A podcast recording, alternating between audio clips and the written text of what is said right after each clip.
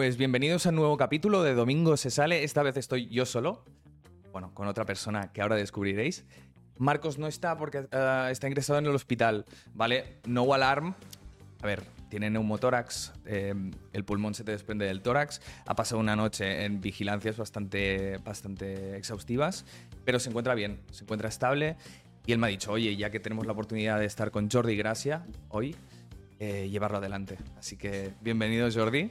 Muy buenas. Qué guay. Bueno, Alex, tú y yo, ¿eh? Hoy. Hoy, solos, mano a mano. Bueno, Es la primera vez que lo hago solo, así que, bueno, yo creo que a veces un uno para uno, ¿cómo, ¿cómo son las conversaciones de uno para uno? A veces son más íntimas. ¿O no? Depende de la conexión que tengas. A mí me gusta más coral, eh, mm, pero bueno, que sí, que es las una a una están estupendas igual, vamos. Perfecto. Alex. Jordi, tú llevas desde los 15 años haciendo un poco de intervención en tele, has hecho intervención en radio, has sido presentador, actualmente eres coaching de oratoria, ¿verdad? Pero también haces aportaciones súper interesantes en redes sociales, que es por donde te descubrimos, ¿no? Mm. Si quieres, preséntate un poco quién eres, Jordi. Tío, pues, pues. eh, Yo, la verdad es que, la verdad es que cuando, cuando veo otra gente que hace lo mismo que yo, o incluso otras, otros trabajos, da igual, todos suelen tener una experiencia de, bueno, yo tenía esos problemas y luego los superé y ahora te enseño cómo superarlos, ¿no? Ah, Yo no, tío. Yo, yo a los 15 años, que es cuando decidí hacer esto, mis padres me dijeron que hablaba mucho, que quería tener la razón siempre, que debe ser tampoco no es tan complicado, un tío, ¿no? Pues un adolescente y suele ser eso. Y a mí me cambió el chip y dijo, hay que hacer alguna cosa con esto. Entonces me fui a trabajar a, a la radio del pueblo. Y ahí he a trabajar en la radio del pueblo, luego crecí, me fui a una radio ya pues a nivel de todo, de toda Cataluña y, fui creciendo hasta que tuve un fracaso mm, dirigiendo un programa y ahí lo dejé. Dejé la radio y, la tele, que eran mis sueños. Mm, Cumplidos, pero seguían siéndolo. Y entonces, pues ya me reinventé haciendo la parte esta de enseñar a la gente a hablar en público, porque hay una parte que me gusta mucho también de docencia, de pedagogía, y ya lo estaba haciendo en paralelo cuando trabajaba en radio y en tele. Así que básicamente eso. Ahora me dedico a esto y estoy encantado. A ver, debe ser muy difícil porque tienes que, bueno, tener una energía como muy plena siempre.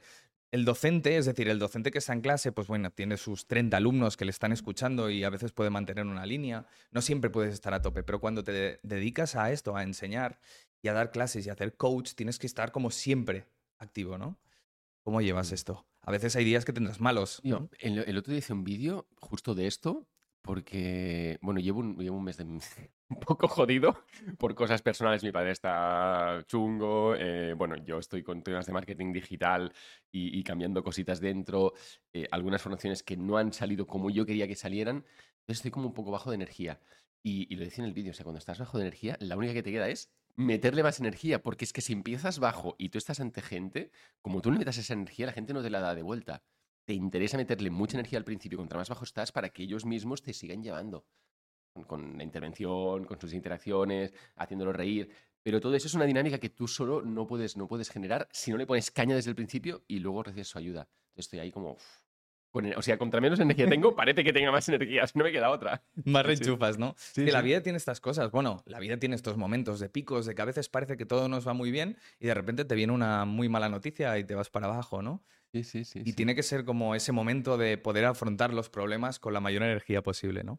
Sí. Em, en este caso, me interesaba mucho que vinieras porque a mí me parece que la comunicación es algo esencial en el ser humano. Es decir, nosotros no podemos vivir sin comunicación. Cualquier concepto que te venga a la mente, incluso Dios, es imposible de imaginar sin comunicación. Yo creo que si quieres tener mejores trabajos, mejores relaciones, mejores compañeros de vida, mejores experiencias, tienes que saber comunicarte. ¿En qué momento te das cuenta de que la comunicación es tan importante? Más allá de que fueras buen comunicador. Mm, La verdad es que eh, me, he dado me he dado cuenta con el tiempo. No hay un momento en el que haga clic y que diga, voy a hacer esto. Yo hice mi clic diciendo, me gusta el fútbol, me gusta el Barça, voy a viajar con el Barça, quiero hacer transmisiones deportivas y ya está. Y ahí me enfoqué y lo conseguí. O sea, fue un poco como muy primitivo. Luego con el tiempo me he dado cuenta, lógicamente, de no solo de lo importante que es la comunicación, sino de cuántas situaciones no funcionan porque, porque no encontramos la manera de conectar con el otro, la manera de, de- de decirle eso, cuántas cosas no se dicen, ¿por qué no? Porque no encuentras la manera y las vas ahí acumulando. Entonces al final yo soy muy... A mí me apasiona lo que hago y cuando estoy con la gente y con mis amigos, y ellos lo saben, siempre estoy pendiente de, sin decirlo, o a veces incluso os lo comento, de, bueno, cómo dinamizar las conversaciones, si alguien está acaparando mucho el protagonismo, que es injusto, porque al final, oye, la conversación, y si cuando quedas con tus colegas, todo eso tiene que fluir solo. Pero hay veces que sí que, aprovecho para comentarles cosas o intento yo mismo ¿no? hacer que la conversación fluya de un modo distinto, con, con preguntas, eh, con silencios. Hostia, tío, pero... Ya, es un, poco, es un poco creepy, o sea, es un poquito del rollo. Es como esa persona que se dedica mucho a una cosa que le encanta y que sabes que está ahí. Bueno, ya están acostumbrados, pero sí que, que es una cosa que, que suelo hacer y me gusta mucho. Y claro, depende de cómo le reciba la otra persona. Si son tus amigos, entiendo que a ver, cuando estás mucho con una persona le puedes generar manías, es decir, puede ser muy interesante que estemos en una conversación tú y yo y tú me digas, mira, yo creo que podrías ir por aquí para ser un poco más agradable y tal, pero un amigo que te ve siempre y que siempre recibe los mismos consejos, ¿no? O los mismos, o diferentes, pero recibe consejos, hay gente que se lo toma mal, que puedas... La verdad es que no, porque al final es, es lo que pasa cuando... Yo creo que les pasa mucho a los informáticos, a la gente que se dedica. Sí, hay campos en los que la gente te pide mucho la opinión. Yo a veces, bueno, muchas veces tengo, o sea, tengo esta conversación difícil en el trabajo, tengo que echar a alguna persona, recursos humanos, tengo que no sé qué. Y bueno, claro que ya tienen sus propias herramientas, pero muchas veces también lo, compartimos. En el día a día, cuando estamos haciendo pues una comida o lo que sea, no estoy muy encima de eso. Pero sí que hay veces que, sí que les doy, sí que se lo toman bien. Ellos se lo toman bien. En, con una persona hace falta que se lo digas, lo puedes reconducir sin que la otra persona se dé cuenta. Esto podríamos decir que a ver, hay una diferencia entre la persuasión y la manipulación en ese sentido. Mm. Que tú puedas reconducir a una persona sin que se entere, ¿esto sería persuasión o manipulación? La diferencia en principio está en que manipulación es para conseguir un beneficio propio eh, a pesar de perjudicar a la otra persona. Ahí es cuando manipulas. Persuasión es cuando tú quieres conseguir un win-win. Beneficio que al final la línea es muy justa porque es, sobre- es siempre sobre tu criterio. Entonces, cuando tú consideras que estás manipulando, cuando consideras que estás influyendo. Eh, claro, si manipulación es más clara porque yo voy a hacer que hagas una cosa que sé que te va a perjudicar, pero a mí me va a beneficiar. Eso es manipulación. Si buscas el win-win, es persuasión. Y bueno, es sencillo. O sea, al final, bueno, sencillo no, pero me refiero que buscar la manera de, ¿no? de, de- de girar las cosas, de que la otra persona tenga otro punto de vista, de hacerle ver otras cositas, pues no es tan complicado.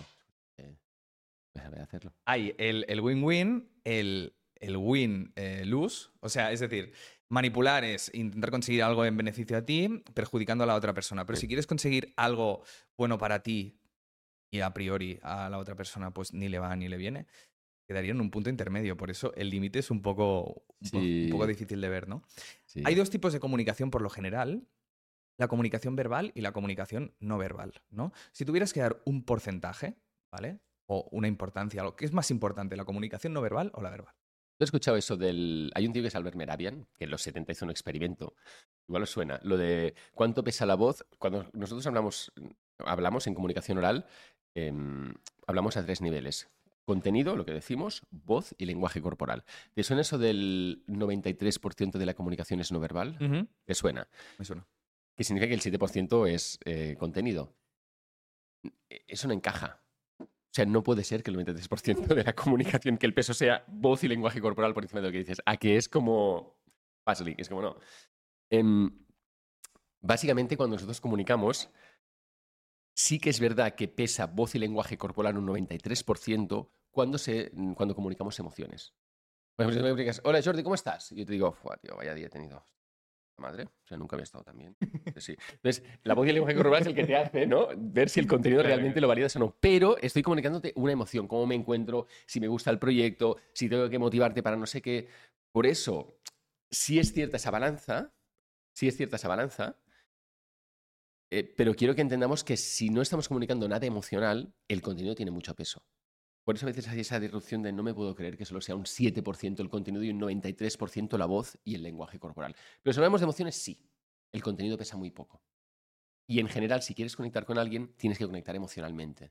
Por eso es tan importante que, a pesar de que el dato sea muy llamativo, a mí siempre me sirve para que la gente entienda hasta qué punto no tienen que estar pendiente de lo que dicen, sino del cómo lo dicen.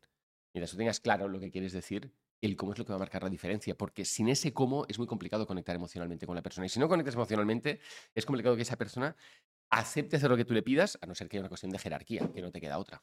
Es, es lo más esencial, ¿no? Conectar emocionalmente con, con una persona. Y cuando, cuando quieres hacer amigos, ¿desde qué punto tienes que conectar a la persona? Porque hay mucha gente que a mí me pasa, ¿eh? Puede ser una persona sociable, sé cómo sociabilizar con la gente, sé cómo caerle bien a la gente.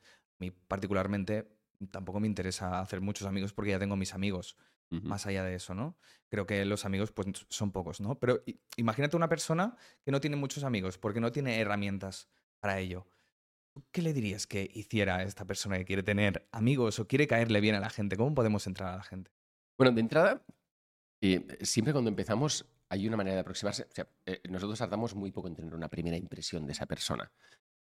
Incluso cada día. Tú tienes tus colegas, pero ese día pues vas a tener una primera impresión de cómo está Víctor, de cómo estás tú, de, bueno, tú en este caso mismo no, ¿eh? pero de cualquier, persona, de cualquier otra persona. Entonces, esa primera impresión tiene que ser buena. Y es muy sencillo tener una buena primera impresión. Se trata de mirar los ojos, de tener predisposición a la sonrisa y con energía vital alta decir, hola, ¿qué tal? ¿Cómo estás? Y empezar siempre a preguntarle a la otra persona. Pero es que lo de la energía vital alta y la sonrisa y decir el nombre son cosas muy sencillas, pero que cambian la predisposición de la otra persona. Y a partir de ahí construyes, evidentemente, preguntas abiertas, si quieres buscar la conversación. Siempre busca qué le apasiona a la otra persona. Al final tienes que intentar buscar, o en ese momento, qué le apasiona, no tiene que, qué ser negativo. Puede ser, pues ha tenido un día de mierda o le ha pasado alguna cosa, que, que le apasiona, que sea en negativo, en frustrado, en... da igual en ese momento, ¿qué tecla le puedes tocar para que él encuentre algo que le está apasionando? Y es fácil que lo, que lo encuentre. O sea, cuando nosotros tenemos alguna cosa en la cabeza, aunque sea a nivel inconsciente, cuando alguien te pregunta, suele salir esa cosa si quieres hablarla, ¿eh? si la quieres dejar al, margen, no. Búscalo como interlocutor. Nombre, mirar a los ojos, predisposición a la sonrisa, energía vital alta, pum, pregunta. Y es que es muy diferente oír que escuchar, porque yo te puedo oír, es decir, oír tus palabras, el sonido que transmites por la boca, pero escuchar es estar presente, ¿no? escuchar realmente es intentar entender lo que te está diciendo esta persona, darle una vuelta en el momento que te lo está diciendo para tú poder ¿no? reenfocar lo que... Sí, mira, hay un, ejercicio muy chulo que hacemos en las formaciones, que es la escucha activa, un clásico del que tú estás hablando. Si nos fijamos, cuando alguien te dice alguna cosa desde el principio, tú le preguntas y te responde, lo que para esa persona es más importante, lo dice al principio. Siempre. Incluso, por ejemplo, imagínate que tú les pides a alguien que te haga un trabajo y te dice, mm, bueno, no, lo tengo complicado, no, no sé si podré hacerlo, y luego empiezan a justificarse. Ese lo tengo complicado, no sé si podré hacerlo, no es no lo voy a hacer, es no sé si podré hacerlo. Y ahí, aunque parece una tontería, a ti te dejan la puerta abierta para poder insistir. Vale, muy bien, entonces, ¿qué tendríamos que hacer para que esto pasara? Porque no me has dicho que no, me has dicho que es complicado. Muy bien, pues ¿qué tenemos que hacer para que a pesar de que sea complicado podamos conseguir esto? Y cuando alguien te dice que no desde el principio, lo notas muy rápido. Si nos fijamos en el principio de la respuesta, tendremos muchos más elementos para poder eh, seguir esa conversación y seguir alimentándola, en este caso para que me hagas una cosa o da igual, o para seguir hablando de ese tema. En cambio, nosotros cuando escuchamos no nos quedamos con el principio nunca, nos quedamos con el impacto negativo y con la parte del final y perdemos esa parte del principio que te ayuda a, convencer, a girar conversaciones, a buscar otros enfoques, porque esa persona te ha dejado la puerta abierta, pero no lo escuchamos nunca. Muy complicado. Por eso es importante que, os lo apuntéis incluso. O sea, eh, queda un poco. Claro, yo digo esto en las formaciones y es como, anda, ¿dónde vas?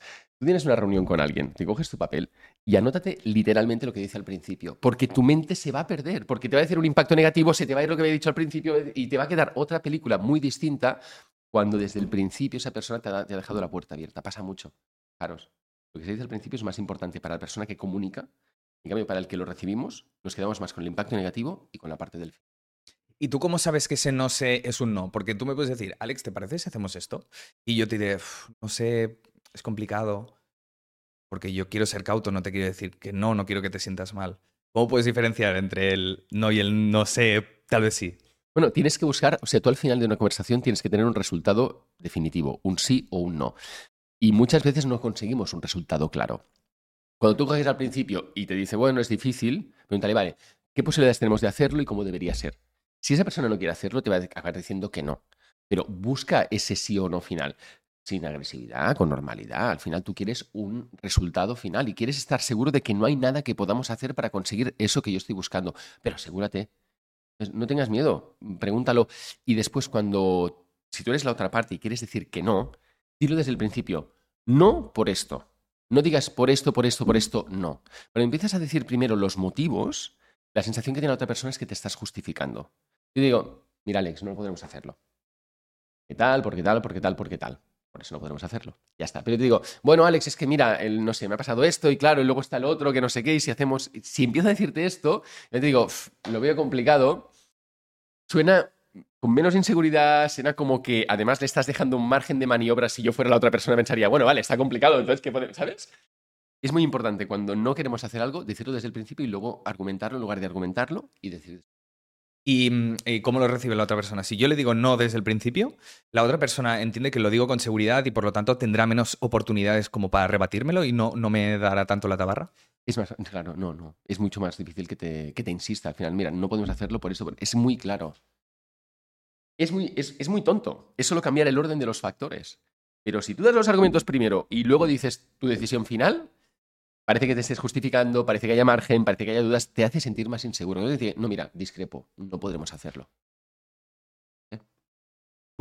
Ya está. Cambio, no, mira, porque no sé qué. Y, y- y son tonterías que van marcando las conversaciones. Y por eso hay gente con la que hablas que dices, me cago en la hostia. Tú eres de recursos humanos, seguramente de ser de los de, "Me- no sabes, dónde me- no sabes por dónde meterle porque tú, pues Alex, estás ahí, pum, con tus cosas claras. Yo te imagino así, tal como me estás entrevistando.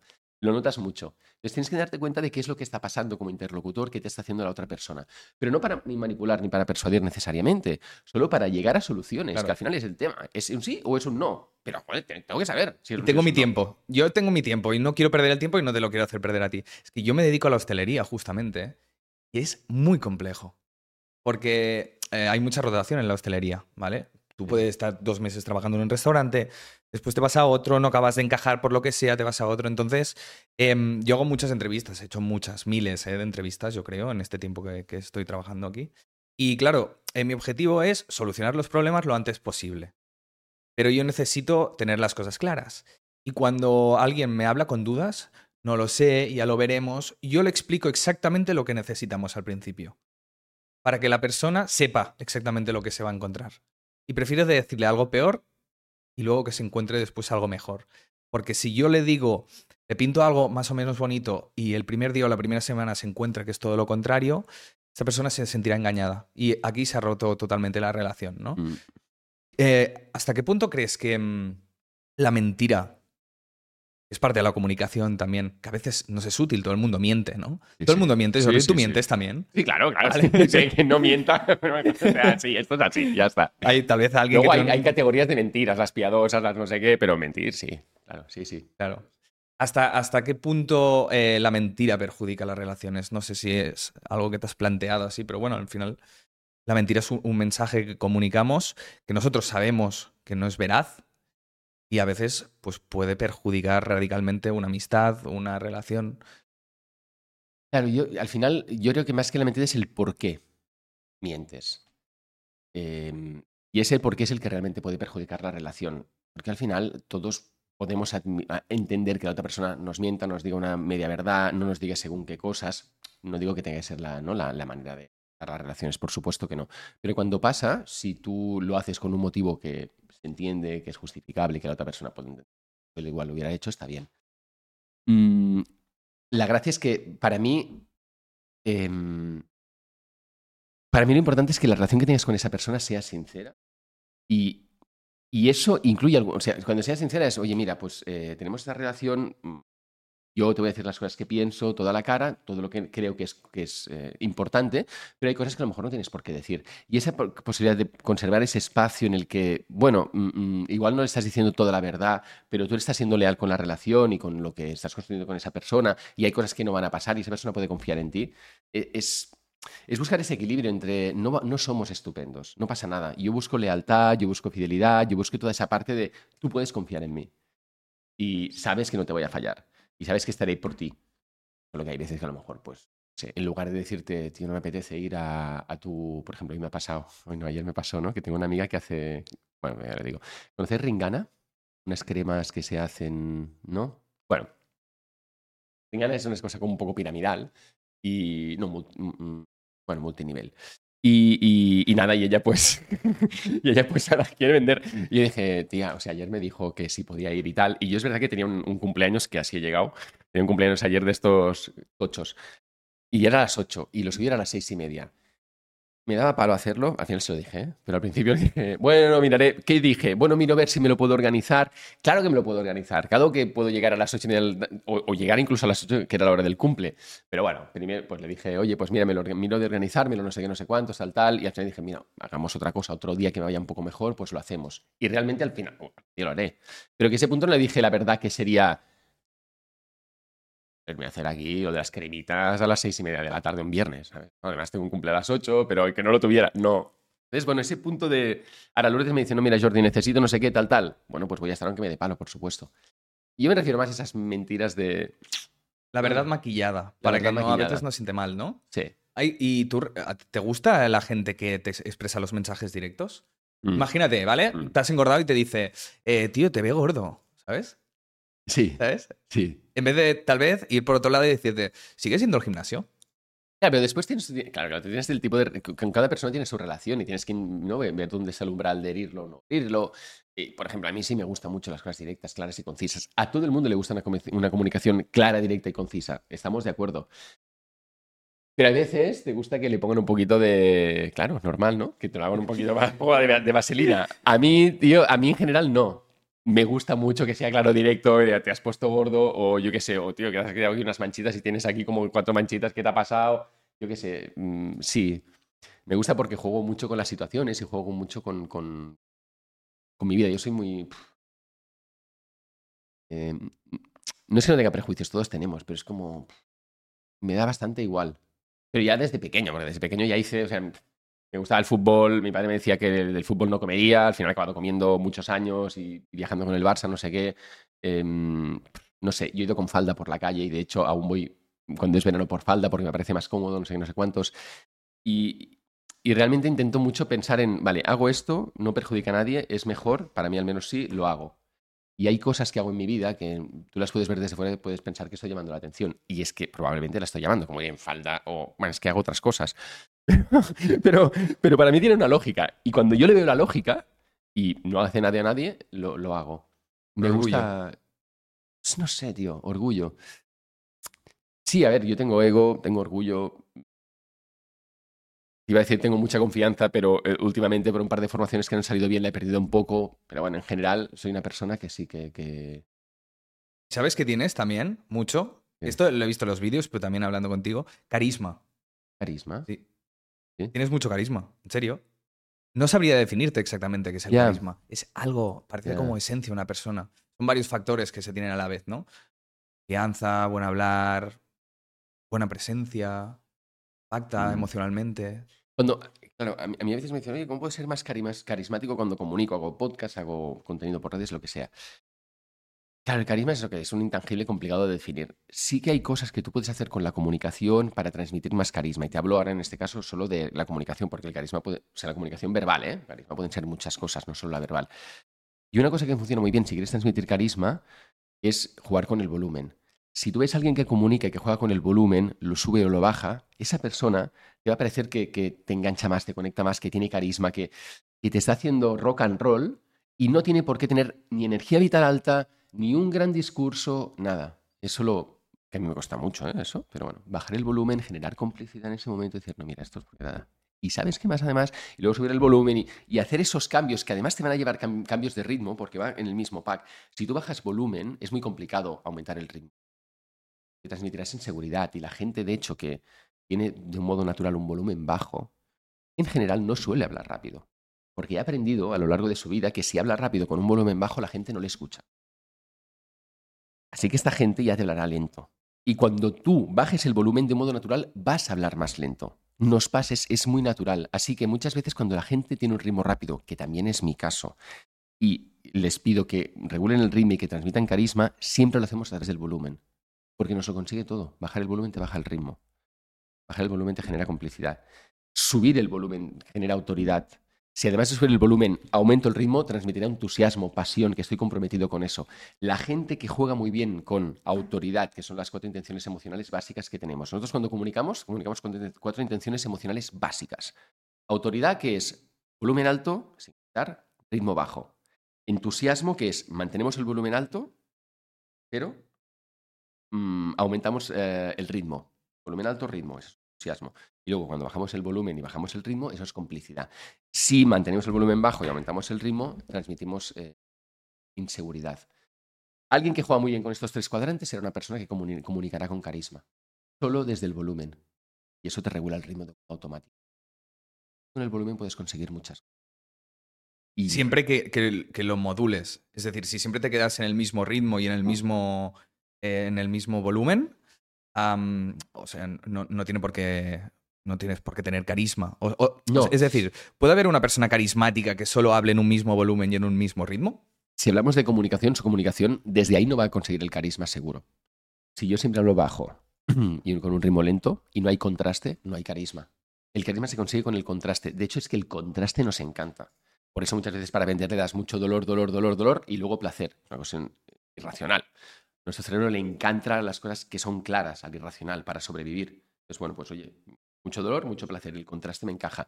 Alguien que te juega con el contraste con la voz te va a encajar, te va a apetecer escucharlo más. Siempre que haya contraste, eh, va a ser atractiva esa persona, su comunicación. Siempre que haya contraste.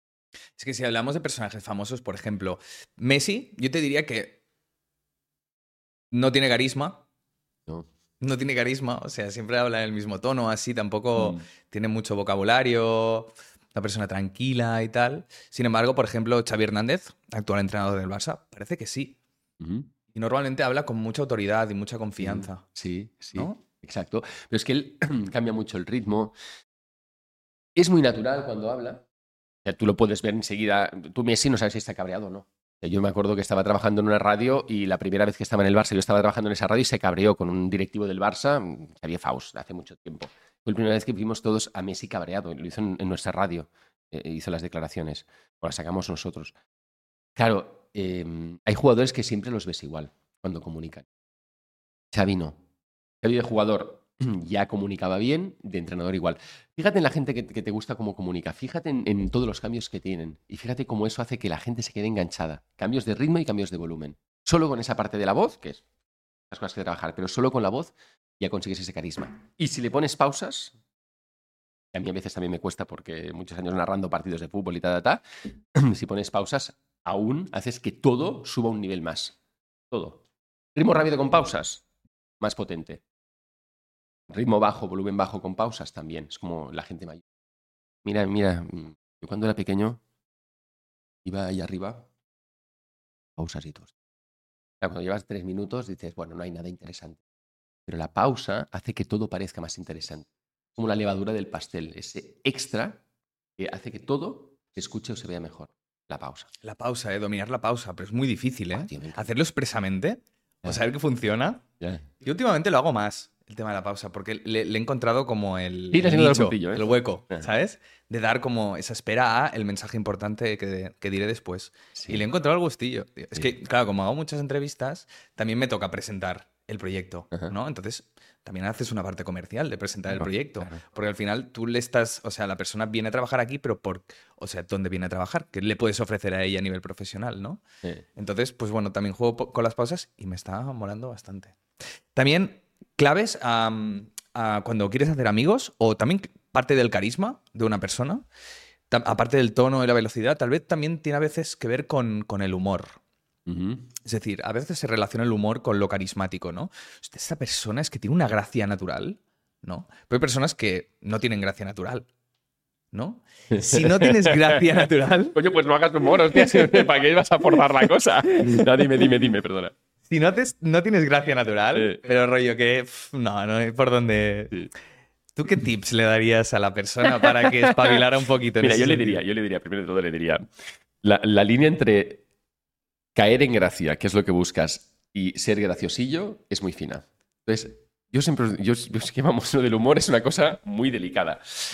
Primero de todo, ¿por qué eh, siempre decimos que el humor es una de las mejores maneras de conectar con la persona? Porque al final, cuando tú tienes el mismo tipo de sentido del humor que otra persona, tienes la sensación que haciendo cualquier cosa con esa persona te lo pasarías bien. Tienes la sensación de que, vemos las cosas de un modo parecido y que a lo mejor lo que tú me digas puedo discrepar en cositas. Pero en general, tu mindset, cómo tú ves las cosas, me encaja solo porque tenemos el mismo tipo de humor.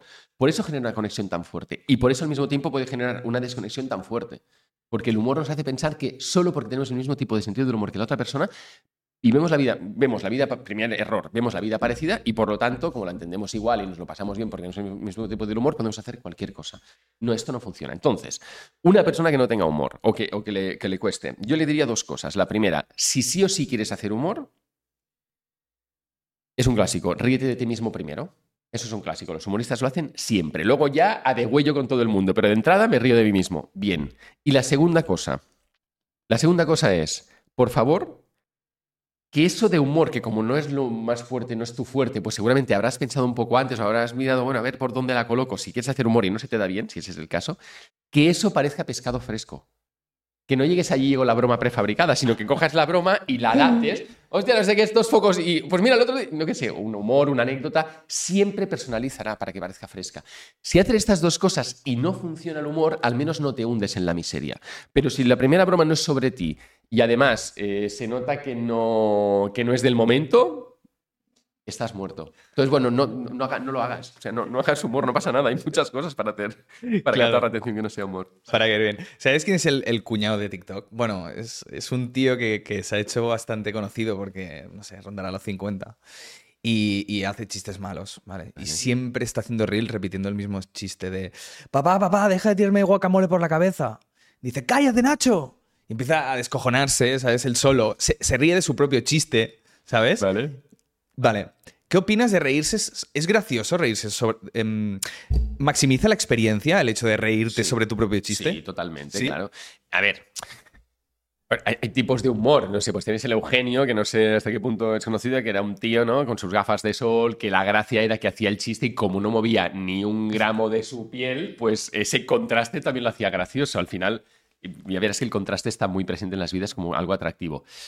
Pero sí es verdad que cuando, mm, cuando tú te ríes, la risa, ¿no? ¿Qué tiene en común con el aplauso, con el bostezo, con... es mimético. Entonces, cuando tú ves a alguien que se ríe, como es mimético, tú inevitablemente aflojas la mandíbula y a lo mejor no te ríes, pero estás aflojando la mandíbula y estás predisponiendo a tu cuerpo a, la sonrisa. Y ya sabemos que cuando uno mm, ríe, y contra más ríe y más a gusto mejor, eso desata un proceso bioquímico de lo que se llaman los opiáceos naturales para entrar con las oxitocinas y con las rollas. Y, y esos opiáceos hacen sentirte mejor. Tú puedes desde la sonrisa generar ese bienestar en la otra persona haciéndola reír o incluso tú sonriendo para generar esa conexión mimética. Claro, no vas a hacerlo cuando no toca y tiene, y tiene que ser natural. Y lo que nos pasa es que cuando sonreímos nos cuesta sonreír de un modo natural, al margen ya del tema. Luego eh, tú puedes decir malas noticias y las puedes decir no con una sonrisa sarcástica, pero un tono de, bueno, mira Alex, no, no, no los objetivos, que recursos humanos, los objetivos que teníamos pues no, no, han acabado de salir, teníamos pendiente esto, no sé qué, mm, necesitaríamos una reubicación o creo que no es el lugar donde encajas, no sé cómo lo vas a hacer tú, no sé qué, no sé cuánto, tal. Y yo te lo digo con un mínimo de predisposición a la sonrisa, no pasa nada aunque a la gente le cuesta. Yo ya lo acepto, se puede hacer y es mejor. Pero igualmente, si lo haces en una situación en la que sea más favorable, no te cortes. O sea, no lo finges, para, pero, pero sonríe desde los ojos. Al final, si yo pienso en sonreírte desde los ojos, no, no, no estoy centrado en lo que hace mi boca, mi boca sonríe de un modo natural. Pero yo estoy pensando en sonreír a Nacho desde los ojos, tío. O sea, ¿qué tal? No sé qué, pum. Y yo te estoy intentando sonreír desde los ojos. Lo que se dibuja es natural. Y eso lo podemos hacer en cualquier eh, intervención si tenemos la cabeza para hacerlo, ¿eh? Y consigues generar esa conexión con la gente, por ejemplo, desde la sonrisa. Igual otra persona no sonríe, porque cuando nos están escuchando las caras que ponemos es para verlas, ¿eh? a mí también me pasa cuando yo soy el que escucho. Yo, como hago mucha formación, si veo las caras, me cago en la hostia, tío, qué caras. De... Al principio, ¿qué nos pasa? Que parece que todo el mundo esté aburrido, que esté asqueado, que no le interese lo que dices. Porque las caras. Pero tú empiezas a sonreír, aunque no cuentes ningún chiste, no sé qué. No hace falta, ¿eh? Y tú ves como esas caras se van ablandando, se va generando esa predisposición a la sonrisa casi constante. Tú puedes también buscar esa transformación del lenguaje no verbal de las personas, comentarlo tú desde la sonrisa y con otras cosas. Has dicho sonreír desde los ojos. ¿Qué es sonreír desde los ojos? No, o sonreír desde los ojos. Espera, intento, ¿vale? Intenta, cuéntame algo. ¿Puedo usar la boca o solo los ojos? Sí, no, no, no, puedes usar la boca, pero intenta, intenta, o sea, no quiero que busques la sonrisa. Pues como en las fotos. en las fotos qué haces? No, le dices a gente sonreído, sí, pero en teoría antes se decía alguna cosa para forzar la I, claro. de. Sí, sabes que si tú sonríes y no achinas los ojos, no es una sonrisa, no se ve natural la sonrisa. Es, que... es verdad. Sí, sí. Totalmente, totalmente, no se ve natural. Es, sencillo, es como, vale, pues que, que sonríen mis ojos. Pero, a ver, no te dejaron intentarlo, pobre. A ver. Tío, ¿no? Es que no puedo. O sea, no puedo forzarlo. Vale, bueno. ya- ¿Pero ¿Tú sabes identificar una sonrisa falsa de una verdadera? Cuando los ojos se ¿Con los ojos? ¿no? ¿Sí? Sí, a ver, sonríe falso. Bueno, no, lo estoy sintiendo. Es que, tío, hay una cosa de que cuando intento sonreír y me lo intento creer y entro en- como en un bucle. Si tú me pides, sonríe, a ver, sonríe falso. Yo te haré. Y me lo intentaré creer, ¿vale? Aunque no sea creíble, lo intentaré creer. Veo, veo. Eh, eh, eh, mm, mira, al final la sonrisa es un elemento más.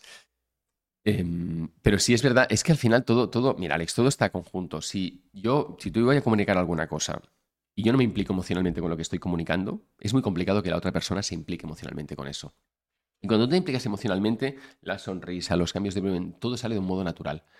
Claro, ¿yo qué intento? Pues que la gente ¿no? se implique con lo que dice y les doy trucos, les doy maneras de, que cuando comuniquen eso no haya distancia, no, no haya frialdad, que eso, ¿no? que haya una conexión emocional y jugamos con el volumen, jugamos con preguntas conectoras, con réplica de diálogos, con mil cosas. Pero es que al final todo es tan sencillo como, oye, tú te crees lo que... ah, Es más, ya no es una cuestión de que te lo crees, porque a veces tienes que vender cosas que no te acabas de creer. Y podemos entender eso, vender en el sentido más transversal, ¿eh? no de venda a saco. Bien. Pero el tema es, si tú en, en- en eso, aunque no te lo creas, no te implicas, si tú realmente no te motivas por lo que estás haciendo, no se va a motivar nadie.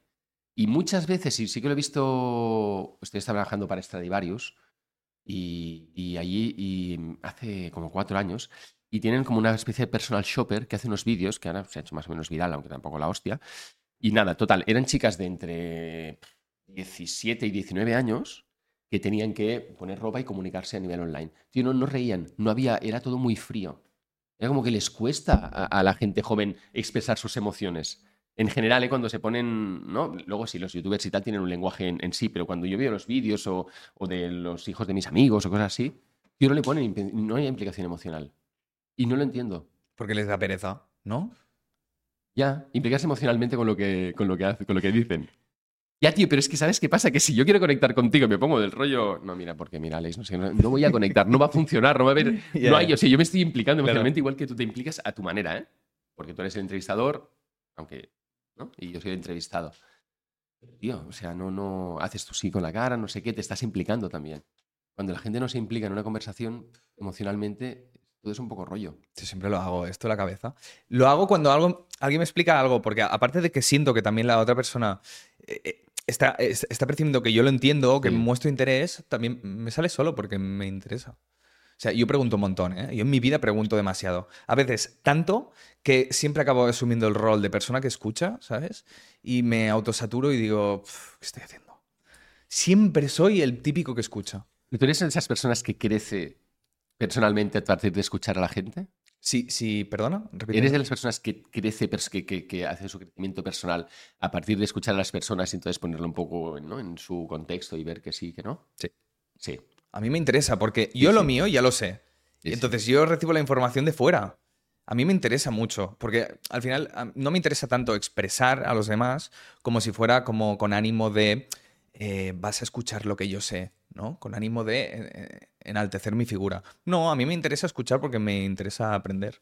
Es que cuando, ¿no? cuando tú eres capaz de hacer una pausa, un silencio y escuchar, ya sabemos que haces que esa persona se sienta importante. En el momento en que tú no das esa pausa y que tú interrumpes, que tú saltas, estás demostrando a la otra persona que lo que tú dices va a ser más importante. Por eso la interrumpes, si no, ¿para qué la vas a interrumpir?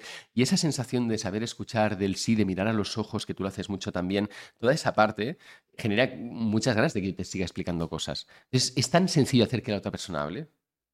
Es solo, sí, mirándole a los ojos, esa media sonrisa que incluso tú a veces tienes, tú ahora tienes un poquito de predisposición a la sonrisa, ¿ves? Pum, eso. Sí, sí, Claro, ahí, pum, yo, yo- yo tengo ganas de explicarte más cosas. claro. Me estás dando un espacio del copón y nos gusta tanto hablar de nosotros, aunque seamos tímidos, si nos dan el espacio para hacerlo.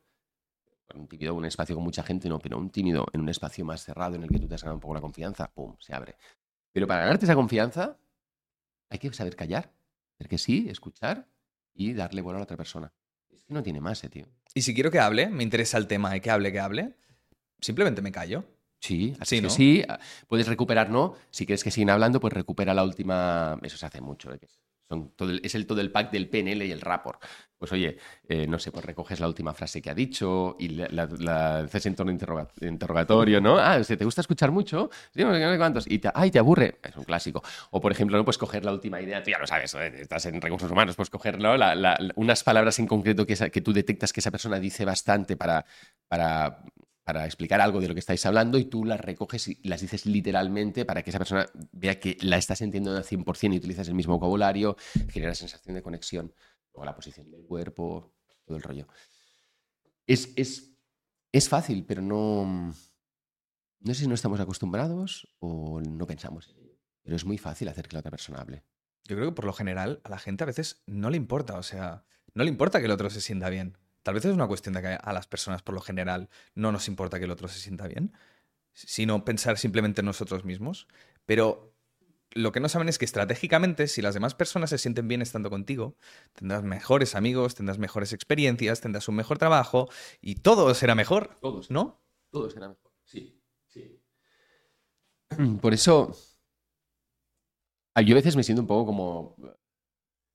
No es incómodo, pero pienso, no hay tantas teclas que tocar para generar una buena comunicación. Y cuando hablamos de comunicación es lo que dices, una buena comunicación es también saber escuchar. De hecho, es más importante para la comunicación escuchar que hablar.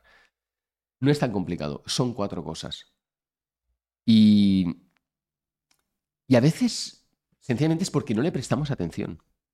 Nos dejamos llevar por la situación y, vamos hablando y no le ponemos realmente atención a la conversación. Sí, a lo mejor a lo que nos dicen, pero no a cómo está yendo esa conversación. Si tú le pones foco a cómo, que eso tiene mucho con la escucha activa. Eh, hostia, no solo escúchalo a él, o sea, escucha las palabras que utiliza, escucha el tono que utiliza, escucha en qué momento, por ejemplo, hace un... a veces hacemos como un pequeño sonido con la boca antes de decir algo. Eso que vamos a decir nos cuesta decirlo. Cuando alguien hace un sonido, hombre, puede ser que tenga carraspera, tampoco nos pondremos estupendos, pero en general hay veces que tú ves a alguien que le hace un pequeño sonidito y luego te dice algo. Eso le está costando. O sea, sabes que hay un punto de dolor. Para bien o para mal, claro, ahí lo puedes aprovechar como quieras. Ya, tira del hilo. Porque esa persona ahí seguro que tiene alguna dificultad y a lo mejor te lo ha dicho, lo desarrolla un poquito y ya está. Pregúntale más. Son cosas que se ven y uno se siente muy agradecido cuando eh, encuentra una persona que le da espacio para poder hablar de sus cosas. Y si esa persona es constructiva y está un poco trabajada, probablemente hará lo mismo contigo de vuelta, que es la gracia de las relaciones. Claro, Pero tienes que abrir ese espacio antes. Bueno, tú, alguien tiene que abrirlo. Pues si tú eres consciente, ábrelo. claro. Y mira, yo ahora mismo te estoy mirando todo el rato, siempre tengo la manía de mirarte a, a tu hijo- ojo izquierdo, ¿vale? ¿Vale? Pero también, si me voy a. Me, me da más seguridad mirarte a tu ojo izquierdo. Vale. Podría mirarte al derecho, ¿vale? Ok. Pero a veces, yo cuando estoy hablando con alguien, me empiezo a hacer la valla mental y digo, eh, vale, le miro. ¿Cómo tengo que mirar a una persona a los ojos? ¿Para qué? Porque tal vez si te miro aquí, Mm. ¿sabes? Mm. Dicen que si te mira en el centro de los ojos, entre los ojos, la otra persona se, se nota como cierta violencia o cierta agresividad, ¿no? Sí. El, el tema es que eh, cuando a ti te incomoda una mirada, por ejemplo, si tú haces una entrevista cara a cara con alguien, imagina que te, encuentras con alguna persona pues, que tiene una condición que es eh, estrabismo. Tiene un ojo para allá y otro para allá. Ya está, es una condición. Claro, tú tienes que mirar a esa persona a los ojos y ahí sufres, probablemente. Entonces, cuando tú miras en ese punto, esa persona no se da cuenta de que la estás mirando aquí. Yo sí, yo te puedo estar mirando un ojo al otro o aquí y tú no vas a, no vas a tener ninguna... O sea, No. yo podría, y ahora por ejemplo podríamos hacerlo tres veces y decirte, vale, va. Lo podría escribir aquí, ¿eh? Que es que, ¿no, ¿dónde te miro? Pum. Y te miraría y tú no sabrías dónde te estoy mirando. O sea, no, no sabes si te estoy mirando aquí, te estoy mirando aquí o aquí. No pasa nada. Igual que tú me has dicho, te miro el ojo izquierdo. Guau, tío, primera noticia, perfecto. Pero sí que es verdad que cuando una mirada te incomoda, te puede hacer perder la atención de lo que quieres decir, ¿no? El hilo, eh, esa estructura que tenías, lo que sea, en una conversación, una entrevista, lo que sea. Pues, tío, mira este trozo de carne y focaliza ahí. Y háblale a ese trozo de carne. Igual que si tienes que hablar delante de la cámara y te cuesta, tío, pues ponte una fotico debajo del objetivo de algún amigo, de alguna familiar y háblale a esa persona. Incluso coges el vídeo y dices, mira Alex, eh, hoy te voy a explicar cómo no sé qué, no sé cuántos. Y ese mira Alex lo cortas del vídeo y te quedas con, hoy te voy a explicar a, te voy a explicar cómo.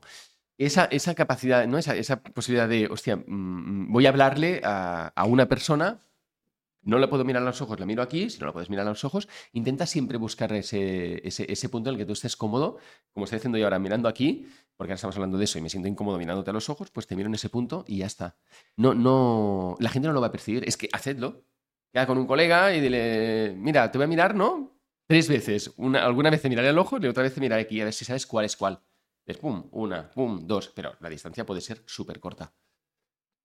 A mí personas con estrabismo normalmente tienen un ojo bien y el otro Ya. a cuenca. Pues yo le miro al ojo bueno, porque Ese si no no. pienso que no me está mirando. Sí, ¿sabes? sí, sí, sí. Pero creo que ellos te dicen, ¿no? Que tienes que mirarle el ojo bueno. Yo lo he ¿Ah, preguntado. sí? Sí. Ah, yo no, yo no lo... Bueno, porque al final es, es evidente. O sea, se lo puedes preguntar, ¿no? A la gente con normalidad. Pero se supone que miran, o sea, ven bien, ¿no? ¿Ven en la dirección normal o...? ven aquí, ven aquí. bueno, No, el tema, Alex, es que a ellos, ellos prefieren que les mires el ojo bueno. Bueno, yo lo- a, ver, ellos prefieren. He hablado con dos personas y los dos han coincidido. Vale. es mi, mi, mi margen. La de muestra. ¿no? Y si vale. no miras aquí, ya está, no te compliques. Hostia, qué bueno, tío. Bueno, a- antes a- acabas de hablar sobre cómo mirar a la cámara. Eh, y hay un tema que también me gustaría hablar contigo, porque además también estás en redes sociales, y es que con la inclusión de redes sociales ahora pues hablamos mucho a una cámara o un móvil y nos tenemos que expre- expresar diferente, ¿no? Porque la recepción del público es diferente, el, Mm. el- el point of view, ¿no? Eh, ¿En qué, en qué cambia la comunicación a cámara o en redes sociales? Por ejemplo, en redes sociales, ¿qué tipo de mensaje tengo que lanzar para llamar la atención en redes sociales? ¿Te lo has parado a pensar alguna vez? Bueno, sí, lo piensa Albert, que es el chico que me, hace los reels, va, cogiendo. Al final, está claro que cuando hablamos en redes sociales, como la retención es tan mínima y hay los primeros tres segundos que hace un bajón muchas veces el reel y a tomar por saco, eh, eh, lo, lo importante siempre es que seas muy claro, muy directo, energía alta y siempre no pues una cosa que vayas a resolver, dejar esa incógnita. No hace falta que sea siempre, ¿cómo puedes conseguir? ¿Cómo no sé qué? Escúchala. No hace falta que siempre sea el, generes ese vacío de conocimiento, pero sí que, tiene que haber, tienes que tener claro desde el principio, yo como oyente, que estoy viendo ese reel, qué voy a ganar después de ese reel. Entonces, bueno, dime cuál va a ser mi beneficio y luego me explicas el cómo. Y, o, sí, el cómo muchas veces, ¿no? Pero siempre que, haya, que esté muy claro cuál es el beneficio, porque nosotros, en general, y en redes sociales mucho más, no vamos a invertir tiempo si no sabemos qué podemos ganar. Entonces tú tienes que fijar, fi- ¿no? Tienes que fijar el objetivo desde el principio, el beneficio de la gente, que tiene que ser un beneficio claro desde el minuto cero. Y a partir de aquí yo decidiré si quiero escuchar para conseguir ese beneficio el reel o no. Y luego, si lo escucho, ver si el peaje que tú me haces pagar para conseguir eso lo pago o no. Pero si no hay beneficio, mm, yo no voy a escuchar. Puede ser un beneficio entretenerte, ¿no? También. Sí, pero eh, cuando tú te entretienes es, pues no sé, el, el- el- sí, puede ser entretenimiento. Pero al final el beneficio es, vale, muy bien. em, sí, ¿qué vas a ganar? Pues vas a, vas a ver un- una cosa que no has visto nunca, vas a ver una experiencia, no sé qué, vas a ver la hostia del copón de esa persona. Es bueno, te estoy dando el, beneficio que es, pues mira, oye, ríete, una risa. No te digo échate unas risas, es, mira qué increíble, no sé qué, no sé cuántos. Ah, vale, pues, a ver. Y, y- y el beneficio es, hay algo que me va a llamar la atención, que me va... La dopamina, ¿no? Es lo clásico de la dopamina, que estamos todos con la dopamina ahí súper metidos. Eh, es dopamina. Hay que generar dopamina. Esto es así. Y es una, es un, a veces ese bucle es infernal, porque es como. Yo a veces me lo planteo, ¿no? Eh, yo que he trabajado en medios de comunicación muchos años antes, siempre queríamos captar la atención de nuestro público, lógicamente. El tema es que se ha profesionalizado tanto esto que, o sea, que casi no hay margen. O sea, la gente que tiene muchos seguidores y la gente que viraliza cosas en general, bueno, luego está- hay vídeos y vídeos, pero que lo hacen a conciencia, tienen un estudio perfecto de cómo captar la atención. En Estados Unidos hay un mogollón de peña que, que sigue la gente que te explica perfectamente el hook, un pre-hook, un hook, o sea, un- engancharlo por aquí, luego lo pre-enganchas para luego rematarlo allí, no sé qué. Tío, abres, abres esta, esta incógnita, la resuelves pronto para luego abrir otra. Y todo eso está estudiado. Y yo lo enseño, ¿eh? O sea, cómo captar la atención, mantener el interés, aumentar el deseo.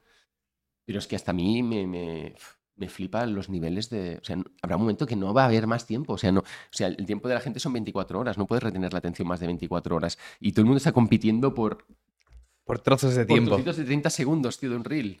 ¿No? Bueno, y vosotros pues con el podcast, pues vale, ¿no? Sí que es verdad que el podcast es una cosa que igual puedes escuchar más haciendo otras cosas y te permite más flexibilidad, pero lo que son redes sociales que tienes que verlo, tío, no, no... Tienes que estar delante de la pantalla. No, no puedes estar cocinando y. Claro, no vas a hacer, no, no vas a estar haciendo, no vas a estar pasando reels, ¿no? Claro. No. Y ahí hay un, hay- es la perfección que hay para conseguir la retención de atención es brutal, todo lo que se hace. Pues justamente vino Edu de Bravas Barcelona Mm.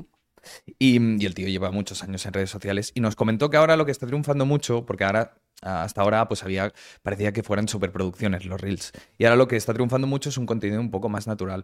Nosotros lo que hemos percibido, yo te puedo hacer una pregunta, ¿cómo puedo hacer amigos? ¿no? Por ejemplo, y tú me lo puedes contestar. Pero si entre medio yo te explico una experiencia mía personal, a mí me doy cuenta de que funciona, ha funcionado en Reels. Algo más natural, que se acerque más a... Sí, sí, sí. Pero al final, fíjate, ¿eh? tú cuentas una historia, pues una historia es una manera para que la gente se pueda poner fácilmente en tu lugar. Entonces tú buscas una historia para que la gente, ¿no? En la conclusión de tu historia, lo que te acaba pasando, la gente piensa, hostia, pues yo qué habría hecho en su lugar, cómo hubiera llegado hasta aquí, cómo hubiera pasado. Eso también forma parte de la retención de atención, de, captar la atención, eh, explicar historias. Pero sí que es verdad que al final la naturalidad es lo que siempre va a comunicar más. Pero esa naturalidad que tú dices, ¿no? Que sea recurrente, que sea todo, bueno, que sí que lo es, ¿eh? Eh pero hostia, esa naturalidad, tú tienes que tener una estrategia por detrás. Tú puedes ser natural, pero saber qué estás haciendo, no pasa nada. El otro día grabamos un vídeo que me dijo Albert de, hostia, vamos a grabar un vídeo, eso que tenía unos días de mierda y fue a hacer una formación y después me dijo, graba un vídeo sobre cómo ha sido el proceso de las últimas 24 horas. Y ese vídeo lo grabé sin ninguna preparación y quedó muy natural, está bien. Pero yo vi que ahí faltaba estrategia. O sea, que es un vídeo que no se va a ver ahí y ya está. Y es para hacer un poco de marca personal y, básicamente para que la gente vea que cuando tiene un día de mierda y tiene que salir en un escenario a dar el callo, pues cómo puede hacerlo y lo explico y no sé qué, y cómo lo he hecho yo y se me ve haciéndolo todo el rollo. Pero no hay una estrategia. Entonces, es natural, sí, le falta estrategia. Pues le ha faltado a lo mejor alguna historia como tú decías, más personal mía. Ha faltado seguramente eh, ser más claros en, las tres ideas que quería que salieran en ese vídeo, que no eran muy claras. A veces se mezclaba la segunda con la tercera. Hay cosas de, no haber pensado. Pero si lo piensas bien y lo haces estratégico, y luego contando historias y todo, puede parecer o puede quedar muy natural. Pero no creo en... en... ¿Y cuál es la estrategia? ¿Cómo has estudiado? Un poco la estrategia. Si quieres hacer un vídeo viral, ¿cómo te has planteado que debería ser la estrategia? La estrategia para nosotros es, em, busco primero algo que a todo el mundo le pueda interesar, porque si no, mm, si lo haces solo para empresas o muy presentaciones con PowerPoint, pues mucha gente no le va a interesar y no va a seguir el reel. Entonces es una cosa que sea interesante para todo el mundo. Al empezar, siempre empezar con energía vital alta y directamente muchas veces con una pregunta. Porque yo hago los reels que son eh, de formaciones, cuando yo estoy haciendo formación, para que se me vea en acción. Nos han funcionado mejor siempre que los que estás ahí delante con un micro y contando la cosa. nosotros buscamos siempre un momento en el que yo hago una pregunta muchas veces al público. Digo, oye, ¿y por qué no sé qué, no sé cuántos? ¿Cómo podemos hacer? Es un poco lo mismo, ¿eh? el cómo no sé qué. Y luego ya sabes que no puedes dar la solución muy rápido, porque si la das muy rápido la gente hace sweep. Pero si tardas mucho en darla, la gente puede perder la atención. Entonces ahí, pues quedo muchas veces o coloco también una historia, o aprovecho para colocar un dato que aún le dé más fuerza ah, a, la solución que quiero dar. Pues esta es una cosa que, uh, ¿no? Al, sea, de todos los que estás aquí, pues yo qué sé de los 20 que estáis aquí, 18 mm, os pasa esto. Y como mucho habrá dos que no. A ver, no sé qué, no sé cuántos. Meto el dato. Eh, esto fijaros que también le pasa a no sé quién. O sea, intento hacer que tú visualices la solución, pero estás buscando que yo rellene esa, ese vacío de conocimiento que he generado en ti. De hecho, una de las cosas que funciona mejor es la técnica del vacío. Es eso, generas un vacío de conocimiento en la gente y lo llenas. En Reels es en 30 segundos. Pero si tú estás hablando en una conversación con la gente, tú puedes eh, deliberadamente generar ese vacío de conocimiento. Si yo, por ejemplo, te digo, mira, hoy te voy a hablar de una persona que a los 10 años hizo su primer reel y a los 15 eh, años eh, ha montado la primera empresa y que ahora que está en 18 años se ha vendido la empresa, está viviendo no sé qué, no sé cuántos. Es una persona que ha conseguido. Yo empiezo a decirte todo eso, pero no te digo quién es. Entonces yo te estoy dando pistas y tú quieres encontrar la solución. Te tengo ahí enganchado. Claro. Vas jugando tú mismo, ¿no? Sí, voy jugando en generando, ¿no? Genero un vacío de conocimiento y te doy pistas. Es el juego de pistas. Luego tienes otro que es, te abro un vacío de conocimiento y te lo cierro. Eh, sí te, hay un vídeo muy chulo que también pongo de ejemplo, Un tío que dice, ¿cuánto vale esta camiseta? Que es una camiseta eh, blanca, sin más. 10 euros. Pero si esta camiseta, hago la siguiente pregunta, ¿eh? O sea, son vacíos de conocimiento. ¿Vale? ¿Cuánto vale esta camiseta? Vacío de conocimiento. 10 euros, muy bien. Pero si esta camiseta tiene el logo de Adidas, ¿cuánto costaría? 30 euros. Y si esta camiseta, además del logo de Adidas, tiene el escudo del Real Madrid, ¿cuánto costaría? 100 euros. Y si está firmada por... Te cierro, y tú ves que yo, abriéndote vacíos de conocimiento y cerrándotelos, realmente te estoy llevando un vacío de conocimiento más grande, que es qué hay detrás de todo eso. Toda esa sensación de, ¿no? de, ir generando el vacío y que la gente quiera resolverlo, hace que las personas se queden enganchadas. Como el 10 cosas que no sabías. Es igual. y la última, es la mejor. Es la más, ¿no? Ya, sí. Lo que es que eso también está cambiando porque a, veces es más importante decir al principio lo más potente porque si no la gente ya no llega al final. estamos todo el rato reformulando la manera de captar la atención con la gente. Todo el rato. Es tremendo. Es tremendo. Es ¿eh? sí, es- puede ser obsesivo y dices, pero Sí. ¿por qué no funciona? Pues si es buenísimo, ¿no? sí, ¿Por qué no me ha funcionado? sí. A ver, tú haces contenido muy útil, ¿eh? O sea, de hecho, mm, bueno, vas ganando muchos seguidores y hace tiempo que tienes seguidores, pues que es muy útil. Porque al final las tips del día a día de, de- Todo el mundo va al trabajo y todo el mundo tiene que exponer sus problemas, todo el mundo tiene que hablar con su jefe, con sus amigos, todo el mundo tiene problemas en su vida, ¿no? Entonces son cosas tan cotidianas que enganchan mucho. Y además tienes este poder de comunicación que, mm, que yo lo pensé, ostra, esta persona puede llegar hasta donde quiera con el tiempo, bueno, a saber hasta dónde puedes llegar. No, no hay fin y, explotar otros caminos a partir de aquí, bueno, son muchísimos. En, redes sociales también lo que sucede mucho es que está muy bien que crees comunidad. Es decir, que tengas como un seguido de gente, un grupo de gente que te siga y te tenga precio y tal. Pero es difícil, porque mm, a no ser que expreses una, una parte más personal tuya, si simplemente pues, lanzas mensajes, la gente tampoco puede conectar contigo de manera personal y tal vez mm, le interesa simplemente tu contenido, pero no tu persona, ¿no? Sí. Y lo guay, lo chulo para crear engage y compromiso con tu marca, ¿no? Es que haya esta comunidad, ¿no? ¿Tú cómo lo has pensado alguna vez? ¿Cómo, cómo harías para generar comunidad? Eh, mira. Hubo una época que hacíamos stories, que debería hacer más stories para, para generar ese punto ¿no? de marca de quién soy. O ese vídeo que te decía del otro día eh, va en esa línea de, ¿no? Pues cómo estoy cuando yo estoy jodido, cómo, cómo lo hago las cosas. Em, pero la verdad es que eh, a nivel de redes sociales, a mí me da bien palo. Te lo digo de verdad. O sea, yo sé que tengo eh, seguidores y, los, los cuido y quiero generar ese engagement y tenemos que hacer estas cosas que tú estás diciendo de la marca, de la que la gente vea la parte de atrás. Y de hecho a mí no me importa eh, que vean la parte de atrás, pero toda esta movida me, me- me da mucho palo. Entonces, bueno, eh, está Albert con Ignacio, que son los que piensan por mí, me dicen lo que hay que hacer y estamos ahora en un momento en el que queremos aprovechar esos seguidores para, para, para generar esa marca de que me conozcan más, porque realmente a mí la gente en general no me conoce y de hecho de podcast este es el segundo al que voy, o sea que tampoco no, no- no me exhibo mucho. No, no tenemos, no tenemos, o sea, ellos la tienen, pero aún no hemos empezado a, a realmente, ¿no? A- a- lo que sí que hacemos es intentar mucho cuidar los seguidores porque no es el número de seguidores, sino que es el compromiso que tú tienes con ellos, el engagement que tienen con tu, con- contigo. Entonces, no hemos vendido nada por redes sociales, no estamos de momento exprimiendo nada. O sea, estamos generando solo comunidad, comunidad. Un poco lo que dice Osmosi de, de, bueno, ¿no? De, de- no, no te, no te, eh, Or- Ormosi, ¿no? ¿Sabes? Alex Ormosi, No, no sé quién es. ¿no?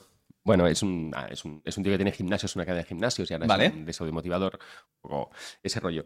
Eh, bueno, él siempre dice eso, ¿no? Que, el- que al final el valor no son los seguidores, sino cómo están de conectados contigo. Y que tú cuando te pidan, o sea, que él, él siempre explica la secuencia es, vale, tú generas comunidad, generas ese engagement, no vendas a un momento en el que te piden, cuando te piden da gratis. Y cuando te han pedido has dado gratis y ya tienes la sensación de que les has dado mucho valor gratis, entonces ya lanza algo. Y ya está lanza algo y entonces sí que haces ¿no? pues tus, lanzamientos eh, recurrentes. Estamos en eso. Pero reconozco que me cuesta mucho, es como me cuesta mucho vender, no, me, no es que yo no sepa vender, que me cuesta mucho utilizar la comunidad para vender cosas. Ya vendo mucho por pasiva. Entran, pum, compran, pero no hago cosas activas. Para intentar cuidar la comunidad, pero en algún momento habrá que hacer ese cambio. Claro. Pero bueno, oye, si estás cómoda así y vas creciendo, pues perfecto, ¿no? Sí. Me gustaría también entrar en un tema que son los negocios, Sí. ¿vale? Bueno, el trabajo, todo el mundo pues tiene estos problemas profesionales, sobre todo quien trabaja para cuenta ajena, pero bueno, los autónomos y los, bueno, la gente que tiene empresa pues, pues también se encontrará con algunos problemas, ¿no? Pero trabajando por cuenta ajena, tú normalmente tienes un jefe que es quien te paga la nómina, ¿no? Mm. Y mucha, un- una, una gran problemática es pensar que uno está recibiendo un sueldo a veces pues, más bajo de lo que se merecería, ¿no? Que esto, pues bueno, puede ser que sí, puede ser que no, ¿no? Pero si yo tengo la intención de negociar un aumento de sueldo, sabiendo que yo soy una persona que me lo puedo merecer, más o menos, que la empresa pierde más mm, desperdiciándome, que, bueno, encontrando una persona, gastando mucho tiempo en buscar a otra persona, ¿no? ¿Yo cómo puedo negociar un aumento de sueldo? Mira, cuando tengas una conversación difícil, al principio siempre está bien que se vea que ha habido, una, ha habido un trabajo previo. Entonces podéis empezar diciendo, o una intención emocional. Mira, es una conversación que me cuesta un poco, pero llevo muchos días eh, ¿no? pues pensando y tenía muchas ganas de tener contigo. Pum, empieza por ahí. Eso te ayuda a empezar la conversación. Después de esa intención emocional y de haberle puesto valor, que puede ser, llevo mucho tiempo pensándolo, he estado consultando otras cosas, he hablado con gente, eh, no sé, depende de lo que sea. ¿eh? En este caso, pues es un aumento de sueldo, he estado pensando mucho, he estado valorando lo que he hecho hasta ahora eh, y tiene muchas ganas de tener esta conversación. Luego, la segunda parte es, dale un poco de contexto, muy poco.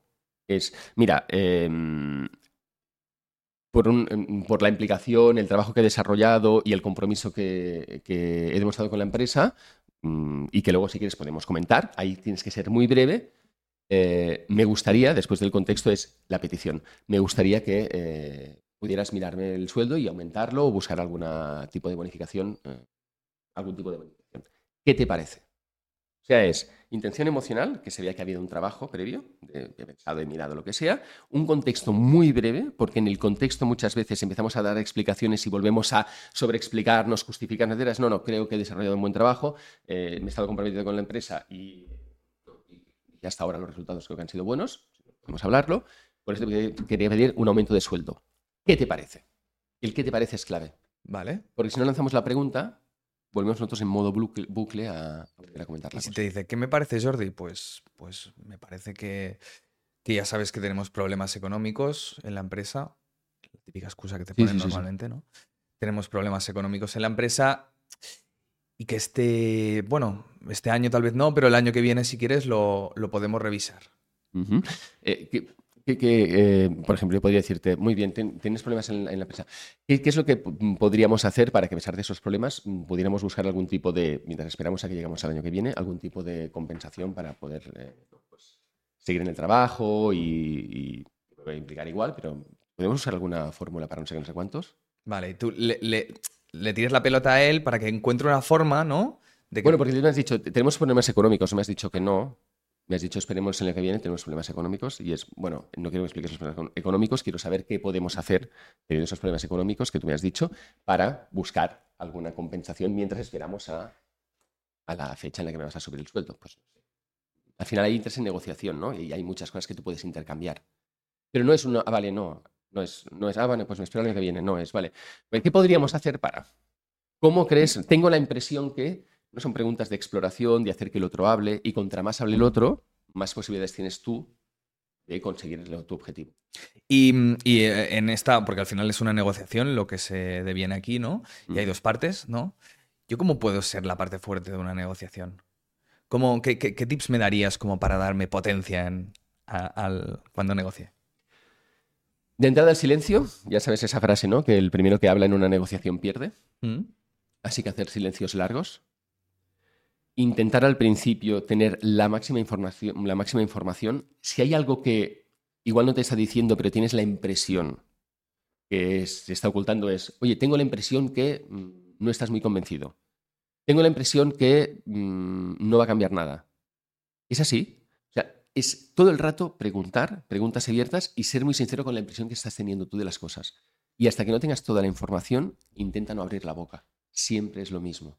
Y a partir de aquí, cuando abras la boca, como tienes toda la información y has tenido todo ese tiempo para pensar en fijarte en cómo comunica, dónde algún ruido raro con la boca, porque a lo mejor eso le es más incómodo, dónde desvía la mirada, si cierra el cuerpo, pues desde el lenguaje no verbal hasta lo que te está diciendo y construir tu respuesta. La clave es siempre hablar mucho menos que el otro. Siempre. Y pienso, me, pienso mi discurso antes de ir a negociar con mi jefe o que sea algo espontáneo. No, piénsalo antes, claro. Y hay otra cosa que, que, que, tenéis que tener en cuenta, para mí es clave. Si tú pides un aumento de sueldo y quieres realmente un aumento de sueldo, tienes que estar dispuesto a dejar el trabajo si no te lo dan. Claro. Y eso es una cosa que tienes que pensar mucho. Otra cosa es que digas, no, voy a ver si rasco algo, pero si tú quieres un aumento de sueldo, tienes que estar dispuesto a perder el trabajo si no te lo dan. Y eso es complicado. Es complicado. Pero la otra cosa es esa, bueno, pues oye, ¿no? Vamos a empezar ablandando el camino, ¿no? Que es, bueno, te lo pido una vez para que la tercera me lo des. Bueno, en esa te lo pido una vez para que la tercera me lo des, intenta siempre rascar algo. Claro. O una fecha en concreto para cuando tengamos la reunión. O, oye, mmm, no sé, si hago algunos cursos eh, de soft skills, porque imagínate que tú pues lo que quieres es promocionarte y liderar equipos, o liderar equipos más grandes, que eso pasa mucho. Y, y, y claro, tú quieres tener las habilidades para hacerlo, que ellos vean que eres un high potential y, también es más fácil que te puedan uh, ¿no? pues aumentar el sueldo, lógicamente, ya que te promocionan. Pues eso, oye, si yo hago A, B y C, el año que viene hablamos y me subes el sueldo, te tienes que cerrar las cosas. Una- y, no es, bueno, hablamos el año, mira, dime esto a principios del año que viene. Bueno, mira, es que tengo la impresión que, que estaremos igual a principios del año que viene. Quería saber si realmente hay alguna posibilidad y cómo podría hacerlo. No, no hay ninguna posibilidad. Pues ya. O bueno, mm, creo que sí, pero para promocionar información. Es decir, vale, entonces, si hago estos cursos tal, tal y no sé qué, eh, no sé, el año que viene me das un equipo y lo hablamos. ¿Sabes? Intenta buscar siempre un resultado concreto. Y a veces, como nos incomoda la negociación, no apretamos para un resultado concreto, no sacamos toda la información que necesitamos, incluso para hacernos una composición de futuro, de, bueno, pero aquí no tengo más recorrido, o con este tío no sé qué. Es que los conflictos, es, a ver, sobre todo la- laborales, son, son duros de llevar a cabo. Porque es lo que dices, si te enfrentas, es decir, si él, por lo que sea, el jefe te dice no, porque hay gente, pues, pues habrá jefes como empleados que son malas y buenas personas. Pues si te toca un, un jefe cabrón en ese sentido que se cierra en banda y dice, no, no, no te voy a subir el sueldo y si no quieres estar aquí, pues coges y te vas. Claro, tú... Bueno, primero que ya sabes ya ves, es. ya ves el valor que te está dando también. Claro. O sea, es que al final todo es información. Porque tú quieres saber eso, o sea, tú quieres saber qué margen tengo ahí de maniobra. Entonces tú sabes que con esa persona no. Luego puedes plantearte si es una cuestión personal, ir a otro, a otra persona que esté por encima de esta, que no es recomendable de entrada, pero si es algo personal, sí. Pero si no, y esa persona es así, pues tú ya sabes que contigo no tiene ese recorrido. Pero se lo puedes preguntar incluso, o sea, no, eh, porque no hay dinero es un motivo.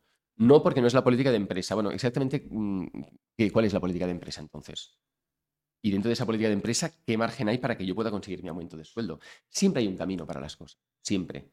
Y si no hay un camino, que te quede claro que no hay. Que no puedes estar con dudas. Y un no de entrada no es un no final. Fíjate al principio de lo que te dice. Bueno, lo veo complicado. Vale. Oye, ya me has dicho que está complicado, por tanto, es posible. No es imposible. Está complicado, pero es posible. ¿Qué podemos hacer para que eso que está complicado esté menos complicado y podamos acercarnos a... Siempre busca que él te dé información haciendo estas preguntas de exploración. Y siempre escucha el principio de la respuesta.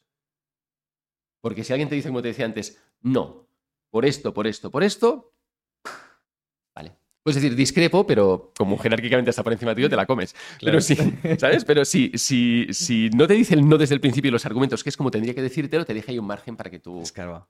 Y, y ya verás cómo esa persona la estás, de un modo muy natural, bueno, la estás poniendo en ciertos apuros. Porque se va a ver obligada, si es un no, te va- se va a ver obligada a decirte que no. Y eso es lo que tú quieres, que te diga que no o que sí. Y eso nos cuesta. Claro. Y Sí, contra sí. más haces el silencio, más le va a costar decirte que no. Y ahí empieza esa situación en la que tú empiezas a. ¿Te callas? No. Te callas.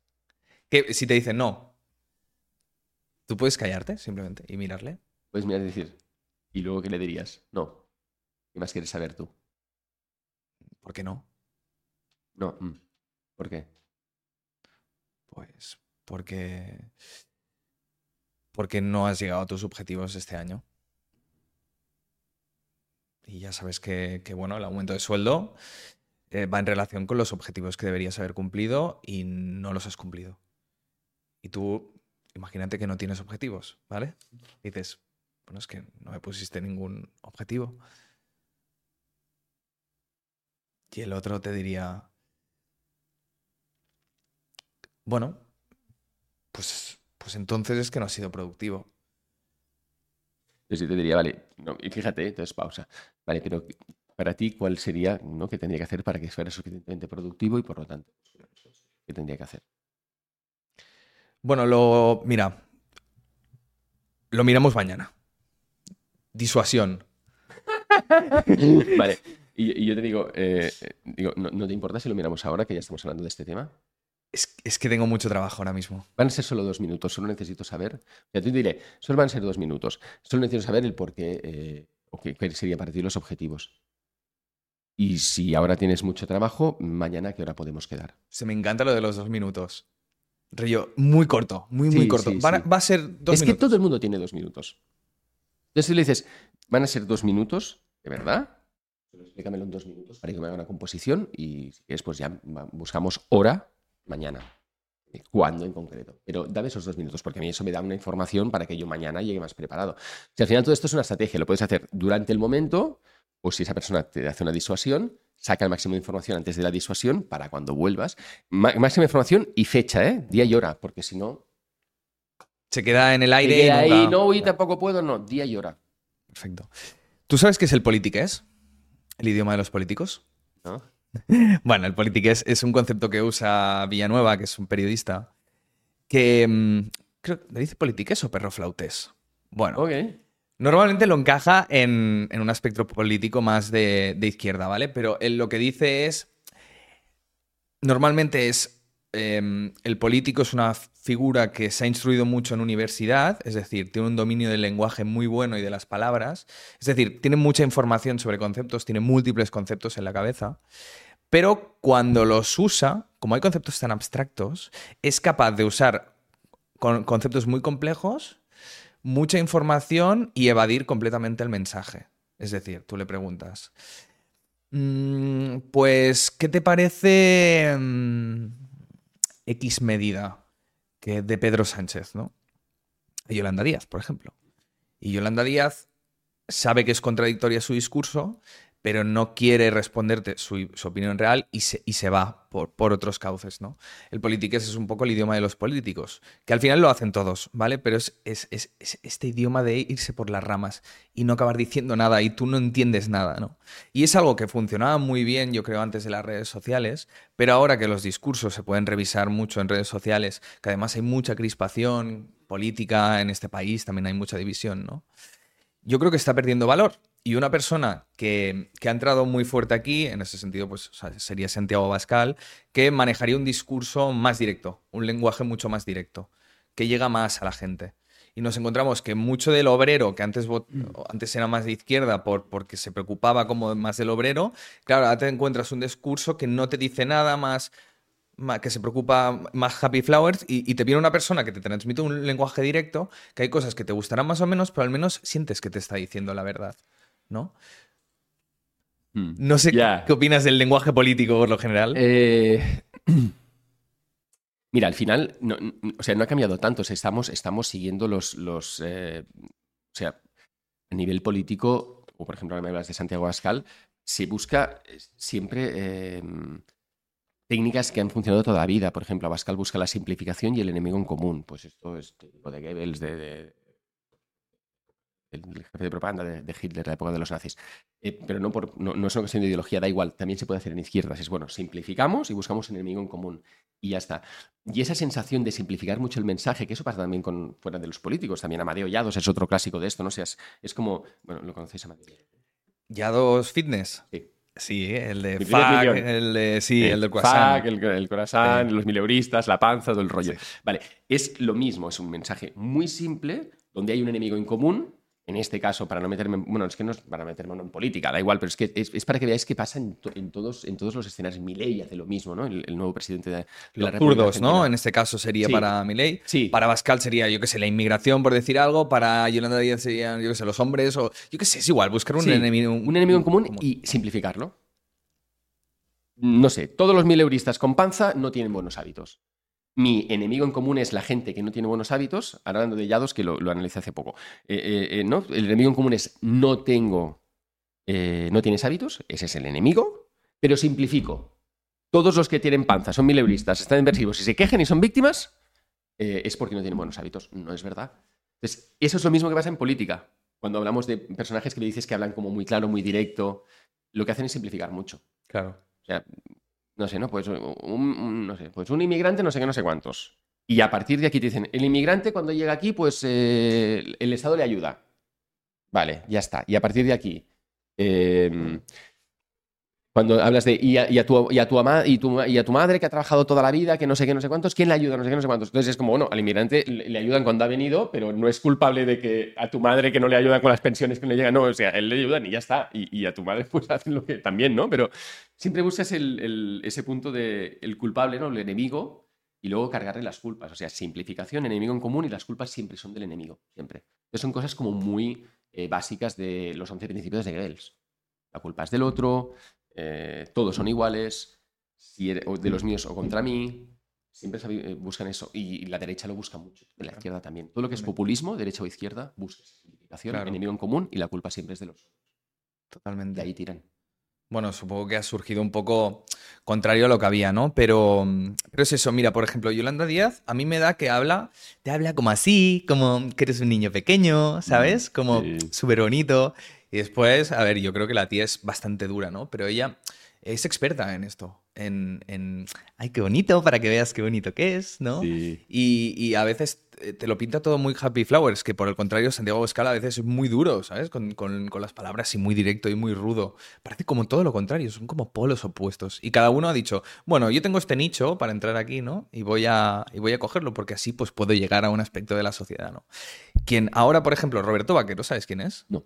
Pues es, eh, tiene Frente Obrero, que es un, un partido de, de izquierdas. Okay. Es comunista él.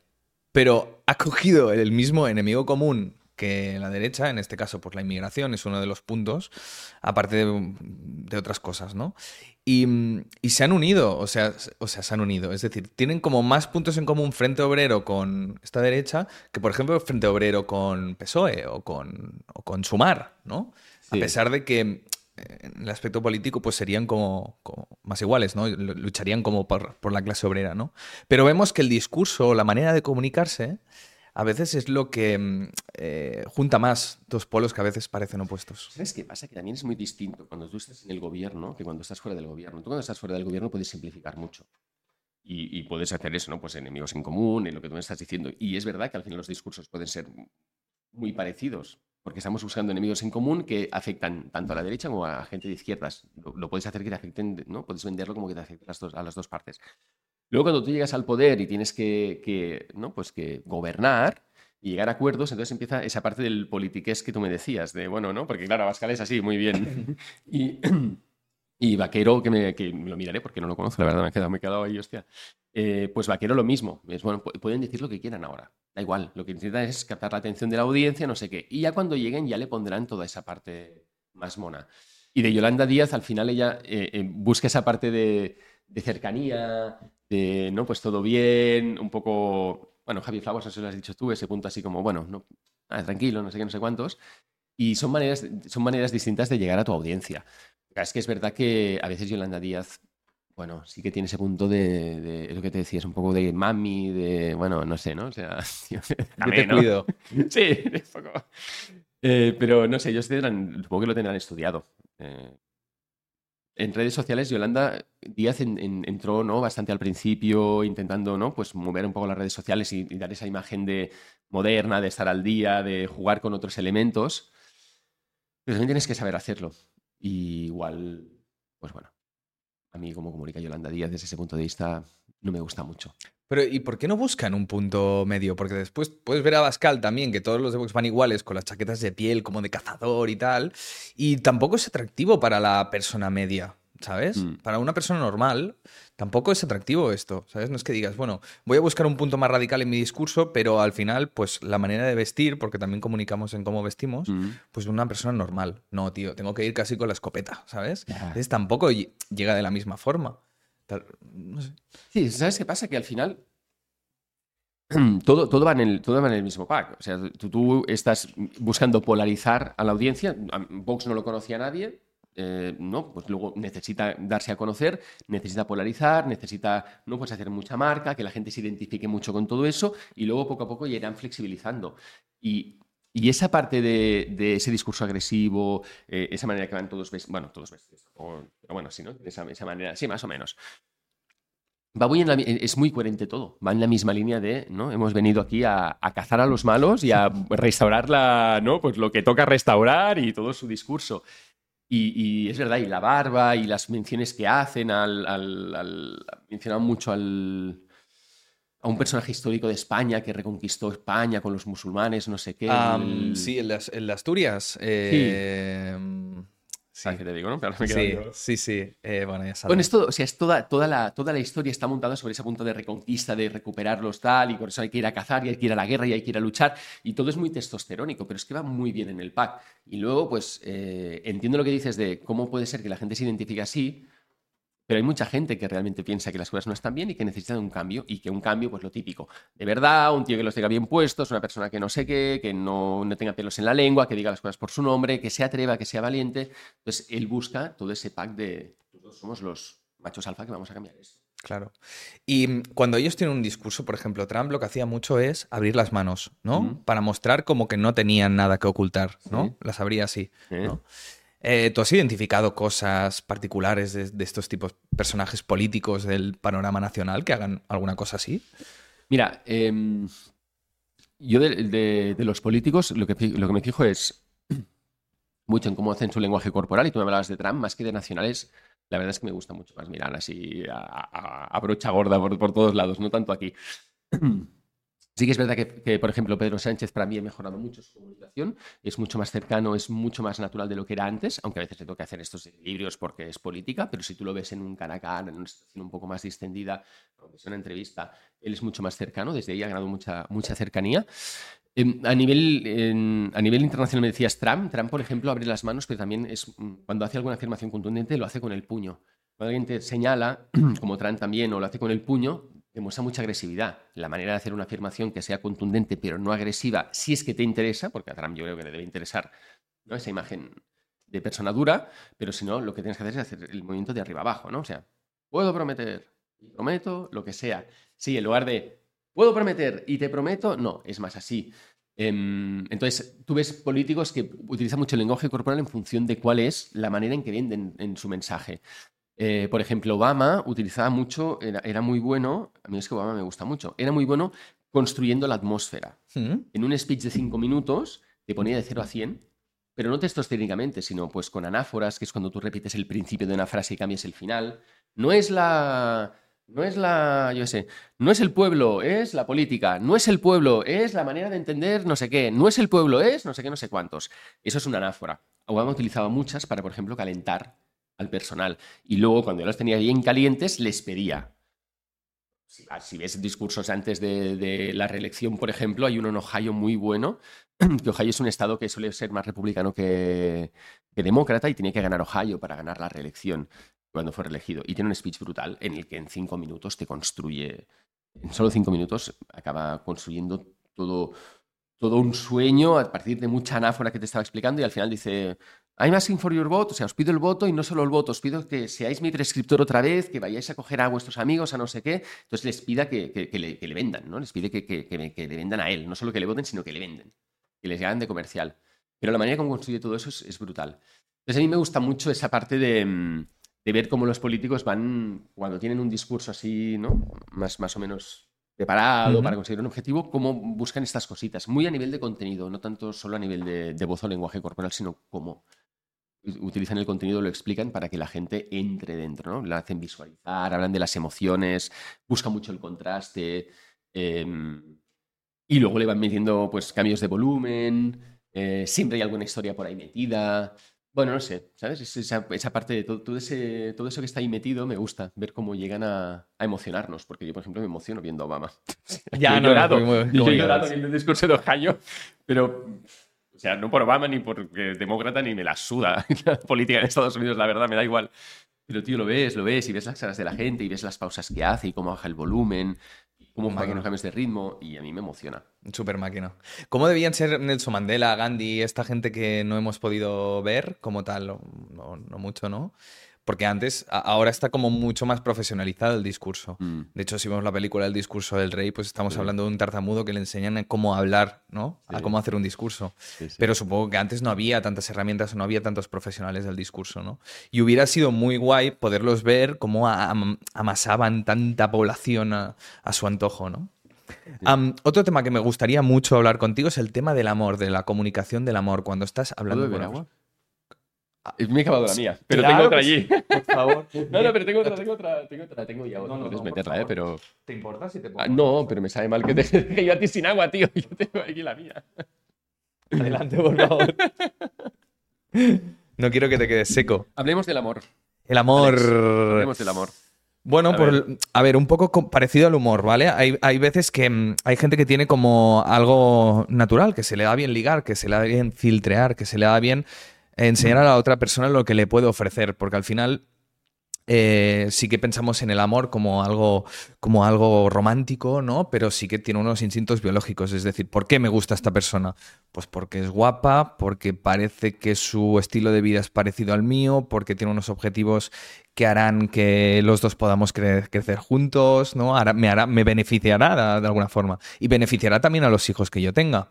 Probablemente si tu genética es buena, la genética de mi hijo será buena y buena. Perfecto, ¿no? Un poco es una estrategia biológica también el amor que... Pero, pero bueno, tú te tienes que saber venderte. Porque la otra persona no te comprará si tú no te sabes vender y no te conoce. Imaginemos en un bar. Tú y yo no nos conocemos, ¿vale? Y yo quiero ligar contigo. O contigo o cualquier otra persona, ¿no? Pero bueno, te pongo un ejemplo, ¿no? ¿Cómo crees que yo debería entrarte para ligar contigo? Mira, de entrada, venderte no te tienes que vender. Porque uno, no se quiere ligar, no tiene que venderse. Lo que tiene que hacer es, es, ser capaz de hacer que la otra persona hable. Es que siempre es lo mismo, tío. Es como, es como si tú estás vendiendo, ¿no? Vale. Para vender no tienes que hablar y contar tu película y lo guay que eres y no sé qué. Lo que tienes que hacer para vender es escuchar al otro. Y luego ya harás tu venda, pero no tienes que escucharlo. Así que, de entrada, lo que tú decías de que hay, una parte biológica que es muy importante, ¿no? De sus genes y todo el rollo. De entrada, eh, no llegues con cara de palo, está claro. No es lo que te diga, nos encontramos en un, bar, ¿no? Hola, ¿qué tal? ¿Cómo estás? O, hostia, hola, ¿qué tal? ¿Cómo estás? Me llamo Jordi, ¿cómo te llamas? Pues mira, acabo de llegar, ¿sabes? Y pero haces eso, no le cuentas tu rollo, es, hostia, pues acabo de llegar aquí, que venía de no sé qué, y digo, hostia, pues está muy bien. Vienes muy a menudo por aquí, mira que son clásicos de todos los tiempos, da igual, ¿eh? No, no, es la primera vez que vengo. Hostia, ¿sí? ¿Y, eso que estás...? ¿Sabes? ¿Por, qué? ¿Por O sea, si es la primera vez significa que no es su barrio seguramente, con lo cual, pues, hostia, ¿y qué te ha traído por aquí? ¿Qué estás haciendo? No. Y ya está, o sea, pregúntale, pregúntale. Pero es importante que el inicio sea...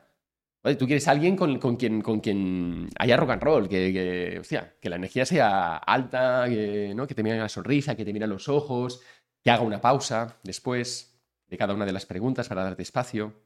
Porque si uno no hace la pausa, transmite nerviosismo, esa sensación de que tenemos que llenar el, tiempo, que si no, no está funcionando la conversación. No. Dale, hazle pregunta y déjale un espacio para Preguntar, ¿no? Sobre todo interesarse por la persona. Sí, interesarse por la persona, pero buscar también lo que te decía un poco de la broma que sea mm, que, parezca fresca, es busca los elementos que tenéis allí para esa conversación, porque si no, vuelve a aparecer una conversación prefabricada. Hola, ¿cómo te llamas? Eh, lo típico, ¿no? ¿Estudias o trabajas? No sé qué, que ya sé que no, que no da igual, es como la clásica. O me llamo, no sé, un nombre raro. Hostia, eh, es un clásico. No lo hagas. Hostia, ¿de dónde viene este nombre? Joder, eso se lo he preguntado 20.000 veces. No, tío, se intenta ser un poco más genuino con lo que te rodea, con la situación, con el día, porque eso hace que esa conversación parezca fresca y que se te vea natural, que se te vea tranquilo, pero siempre es muy importante jugando con los elementos que tienes alrededor. Nunca algo así. Y ella enseguida te dará elementos para jugar. Si no hace falta que estés todo el rato en el bar, con la gente, con la música, con da igual. Pero entra con algo que esté ahí. Claro. Pero también hay un punto de que si eres muy invasivo con las preguntas, vale, puedes hacer muchas preguntas, también preocuparte por la persona, pero y hacer broma y tal, pero en algún momento también querrás que la otra persona te pregunte a ti, ¿no? A ver, si tu objetivo es ligar, ¿vale? Con esa persona. Y eres tú quien ha sido allí, ¿no? Entiendo que, bueno, tienes que dar más energía, ¿no? Pero tampoco, tal vez la otra persona se satura si le haces mucha pregunta o qué. Sí, claro, bueno, pero La, idea es que tú eh, eh, tengas una conversación con esa persona. Las preguntas no sirven solo para dar información. Y tú ya ves en, lo que te responda la persona, ya ves dónde ella quiere que puedes, dónde puedes eh, preguntarle más y dónde le puedes preguntar menos. La gente, si tú ves que sonríe, que se explaya un poco más en alguna cosa, que habla, que habla con más pasión en algún tema en concreto, tira de ese hilo y no de los otros. Y al final es buscar cosas que le gusten a esa persona, que le apasionen, que le entusiasmen, que le guste hablar de esas cosas y y tú tirar de ese hilo. También hay, hay, yo no sé ahora, pero hay generaciones. Yo cuando, a mí me ha gustado mucho eso del ligar y tal. Y es así. Entonces, eh, yo recuerdo que a los 20 años, eh, una conversación que me funcionaba muy bien, porque además me la creía, era, oye, eh, nada es imposible, los sueños a muerte, ¿qué quieres hacer? No sé qué, yo tengo este sueño, me gustaría tal. Y hablar de sueños, de lo que podemos hacer cuando tienes 20, a, a mí me funcionaba muy bien. No es que entrara directamente por ese sueño, evidentemente, no, pero ya hablaba y estaba llevando la conversación a ese lugar. ¿eh? A los 30 es un poco donde estamos, ¿no? Pues hostia, eh, no sé, yo en este caso pues trabajaba, y bueno, estaba viajando, pero bueno, a los 33 estaba trabajando en, la radio, ¿no? Pues, em, hostia, no sé, mm, no hablar del trabajo, sino de tu proyección laboral. A los 30 ya es un momento en el que uno ya, ¿no? Pues ha vivido un poco de vida, ya está más asentado, pues hablaba mucho de, no del trabajo, sino de la proyección laboral, ¿eh? Primeros sueños de cualquier cosa, a los 30 es, bueno, ¿no? ¿en qué estás? ¿Qué te gustaría? ¿En qué has crecido? ¿Qué no sé qué? Buscar un poco esa parte. ¿Y a los 40? Y a los 40 ligas en el supermercado. Porque cada vez te quedan menos espacios para salir a ligar. Claro. Pero que sí que es verdad que también eh, eh, se dice mucho, ¿no? Que los, bueno, es verdad, en los centros comerciales, en los supermercados, en lugares que son más random, se liga más que muchas veces en discotecas o bares. Bueno, tienes más espacio para hablar. Eso seguro. Eso Porque una seguro. discoteca. Y menos música, sí. Pero es el punto de, si tú, le si tú le entras a una persona así en un supermercado, en una situación que no es la que toca, esa persona, aparte de que está con la guardia baja, valora mucho el, el- el valor que has tenido de entrar. En una discoteca, en un bar, está como todo más prefabricado, ya como un, un poco, ¿no? Está todo un poco más preparado para que eso pase. Claro. Y, las- y a veces, bueno, si va a ligar, pues vale. Pero muchas veces es como, bueno, ya me espero que me, me entrarán cuatro esta noche, pero en el supermercado no me entra ni Dios. Claro. Cada día, claro. no me entra nadie ni en cada día. Y un día que viene el tío este, no sé qué, no sé cuántos. Claro, y haces la película romántica. Protagonizas la película romántica. Por ejemplo. Sí, puedes poner la, la película romántica, que además tienes una excusa muy fácil para hacerla, que es hablar de los productos. Hostia, o sea, en el supermercado la manera más fácil de entablar una, una conversación es sobre un producto. O dónde está el producto. Hostia, me he comprado este producto y tú lo utilizas mucho porque a mí me, me- no sé no sé cuántos, tal, tal. Y ya, pum, empiezas por el producto. O clásicos de, joder, este supermercado, tío, no sé, no vengo muy a menudo y no sé, no sé dónde sacar esto, ya medio perdido. A ver, ¿me puedes dar, sabes? ¿Y cómo pasas el producto a decirle, oye, mm, ¿te apetece si vamos a tomar algo? Porque tú ya lo ves, ¿no? Ya ves Ya, que ya. da, porque de ahí pasas a la comida, de la, ya, ya está. O sea, el tema es, tú abres y luego ya vete. Ah, pues, Dices, hostia, este ves- producto. Ah, por cierto, me gustan mucho los guisantes. Em, ¿Te gustaría ir a comer unos guisantes? Me gustan mucho los guisantes. Mira, hay un plato que hago no sé qué, no sé cuántos, que no sé, le puedes decir ahí, ¿no? Puedes dejar claro si ves solo, si no, ahí puedes dejar la información que te pueda interesar. Pero sí, hombre, sí. Hostia, qué ¿Tú bueno, no- ¿Cómo lo haces tú, Alex? Pues la verdad es que eh, yo he sido muy malo para ligar, porque nunca me ha interesado ir a ligar directamente. O sea, mm, no sé, por... por- Claro, a ti te gusta una chica. Y dices, "Ay, mira, le gusta el rollo que tiene y no sé qué, no sé cuántos. Pues eh, encuentro el momento, encuentro el momento, depende, ¿vale? Si es de fiesta o universidad. Pero bueno, en universidad pues eh, me han gustado varias chicas, ¿no? Encuentro el momento, la clase, el espacio en concreto para conectar con esa persona. Mira, había una chica que a mí me gustaba, me gustaba mucho en la universidad y coincidía, e- iba a un curso por debajo, ¿vale? Pero coincidíamos en una clase, porque yo había repetido una asignatura, iba con ella en esa asignatura, y cuando, bueno, cuando eh, empezó el curso dije, hostia, vamos a la misma clase, ¿no? ¿Qué pasa? Que ella siempre se sentaba adelante, y yo nunca me había sentado adelante. Decía, mira, yo, a ver, no creo que sea el mejor espacio, ¿vale? Creo que mi estrategia, lo que voy a hacer es eh, pillarla fuera de clase o, y hablar con ella. Me di cuenta de que ella eh, cogía el mismo trayecto que yo hacia el metro, ¿vale? Lo que pasa que había un problema, que si yo la seguía parecería un acosador o algo así, ¿sabes? Entonces, bueno, busqué la estrategia como para coincidir en el metro, ¿vale? Fui un Vale. poco rápido andando, no sé qué, más o menos a la misma hora y tal. Y entonces en el metro le dije, ostra, eh, tú y yo vamos a la misma clase, ¿no? Y me dijo, sí, era súper tímida, ¿vale? Y yo, vale, es muy tímida, ostra, ¿y, y, mm, ¿y qué tal te gusta la asignatura? Bastante básico, eh, la verdad. Es que yo me pongo muy nervioso en estos momentos. Cero Pero- estrategia, ¿eh? Pero, sí- pero al final, a ver, al, al final, ¿no? Pues tú le entraste y le saca, ¿cómo fue? Se le sacaste cualquier tema y ella siguió, siguió tirando del tema este que tenéis en común que eran las clases y de ahí no acabaste yéndote a otro lugar en esa misma conversación. No porque, porque tiraba mucho de monosílabos ella. Y a mí la información que me daba es, mm, o tiene demasiada vergüenza, porque hay gente que tiene mucha vergüenza, Mm. y no es capaz de, de soltar palabra, o realmente es que no le interesa. Pero ninguna de las dos cosas son buenas para mí. Ya. Una, porque tendré que invertir mucho tiempo en que la persona quiera hablar y quiera conocerme. Tal vez tiene pareja, es que yo no lo sabía, ¿sabes? Entonces me, me dio un. Lo recibí como, como no me gustaría y le di. Pero le dije, mira, a- a- hay un evento de filosofía la semana que viene, ¿vale? No sé si vas con alguien. Me dijo, no. Le digo, vale, pues si quieres podemos ir juntos porque yo no tengo nadie con quien ir. Entonces le dije, bueno, em, si quieres dame tu número y, y nos escribimos y, y vamos, ¿no? Me dio su número, entonces le escribí, hey Carmen, tal, ya, ya me dirás, eh, le escribí por WhatsApp, ya me dices a ver si, si vamos juntos. Y me dijo, sí, sí, ya te diré. No me dijo nunca nada más. Ya está. Y está. ¿Tienes una solución? Es una solución. No. Pues eso, eso pasa mucho. Una vez estableces una. Imagínate, ¿vale? Tú estás con, con- con alguien en un bar y Sí. todo fluye perfecto. O en un bar o en la universidad o donde sea, ¿no? Fluye perfecto. Pero después, ahora tenemos el móvil, el WhatsApp y nos tenemos que comunicar. Tengo una estrategia para crear interés en ese momento, tío. ¿Por WhatsApp dices? Sí, por WhatsApp. Em, Tío, yo no me dedico, a- o sea, no preguntas que esté bueno. Ya, ya. A ver, es eh, una estrategia para ligar por WhatsApp con una, con una persona que, que ya tienes un poco de trato, de... Que la has conocido, hacerte el interesante. Lo típico que tienes una cita, Mm. ¿vale? Mm, Y todos funciona muy bien, pero os tendréis que ver otro día, ¿no? ¿Vale? Y seguramente os tendréis que escribir por WhatsApp. Normalmente pierde, dicen que pierde quien escribe antes, ¿no? Que ha mostrado más interés. Entonces, a veces eh, es interesante esperar un poquito para tener... ¿Sabe- ¿Sabes lo que me funciona muy bien? Exactamente eso. O sea, hacer- o sea en, estas situaciones en las que los dos sabemos qué es lo que está pasando, que es hay que escribir no sé, no sé cuántos, pues jugarlo tal cual. Mira, no sé, eh, estaba pensando, le escribo hoy, le escribo mañana, le escribo, pensado, tomar por saco, te escribo ahora. Oye, mira, eh, no sé, yo quiero verte otra vez, eh, he pensado que esto nos podía encajar, ¿quieres venir? O sea, hacer ese, mm, ese un poco, cuando hay una cosa, eso es lo del elefante rosa, ¿sabes lo del elefante rosa? No.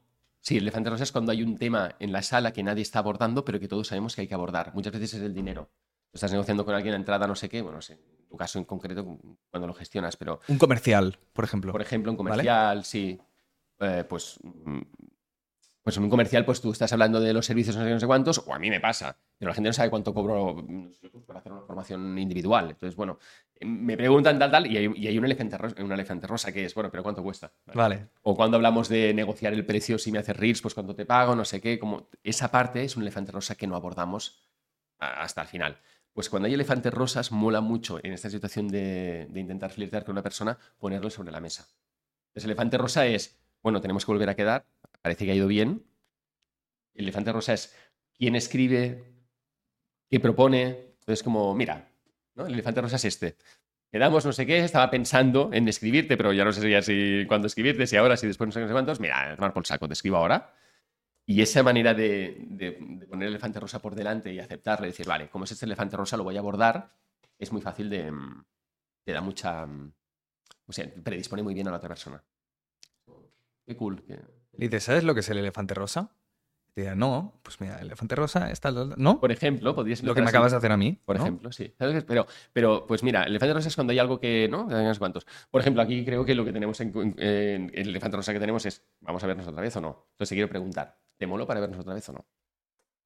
Y a lo mejor le quedó medio medio, pero le haces esa entrada y dice, hostia, pues ahora me ha molado bastante, quedó. Pero lo del elefante rosa funciona muy bien de ponerlo encima de la mesa siempre.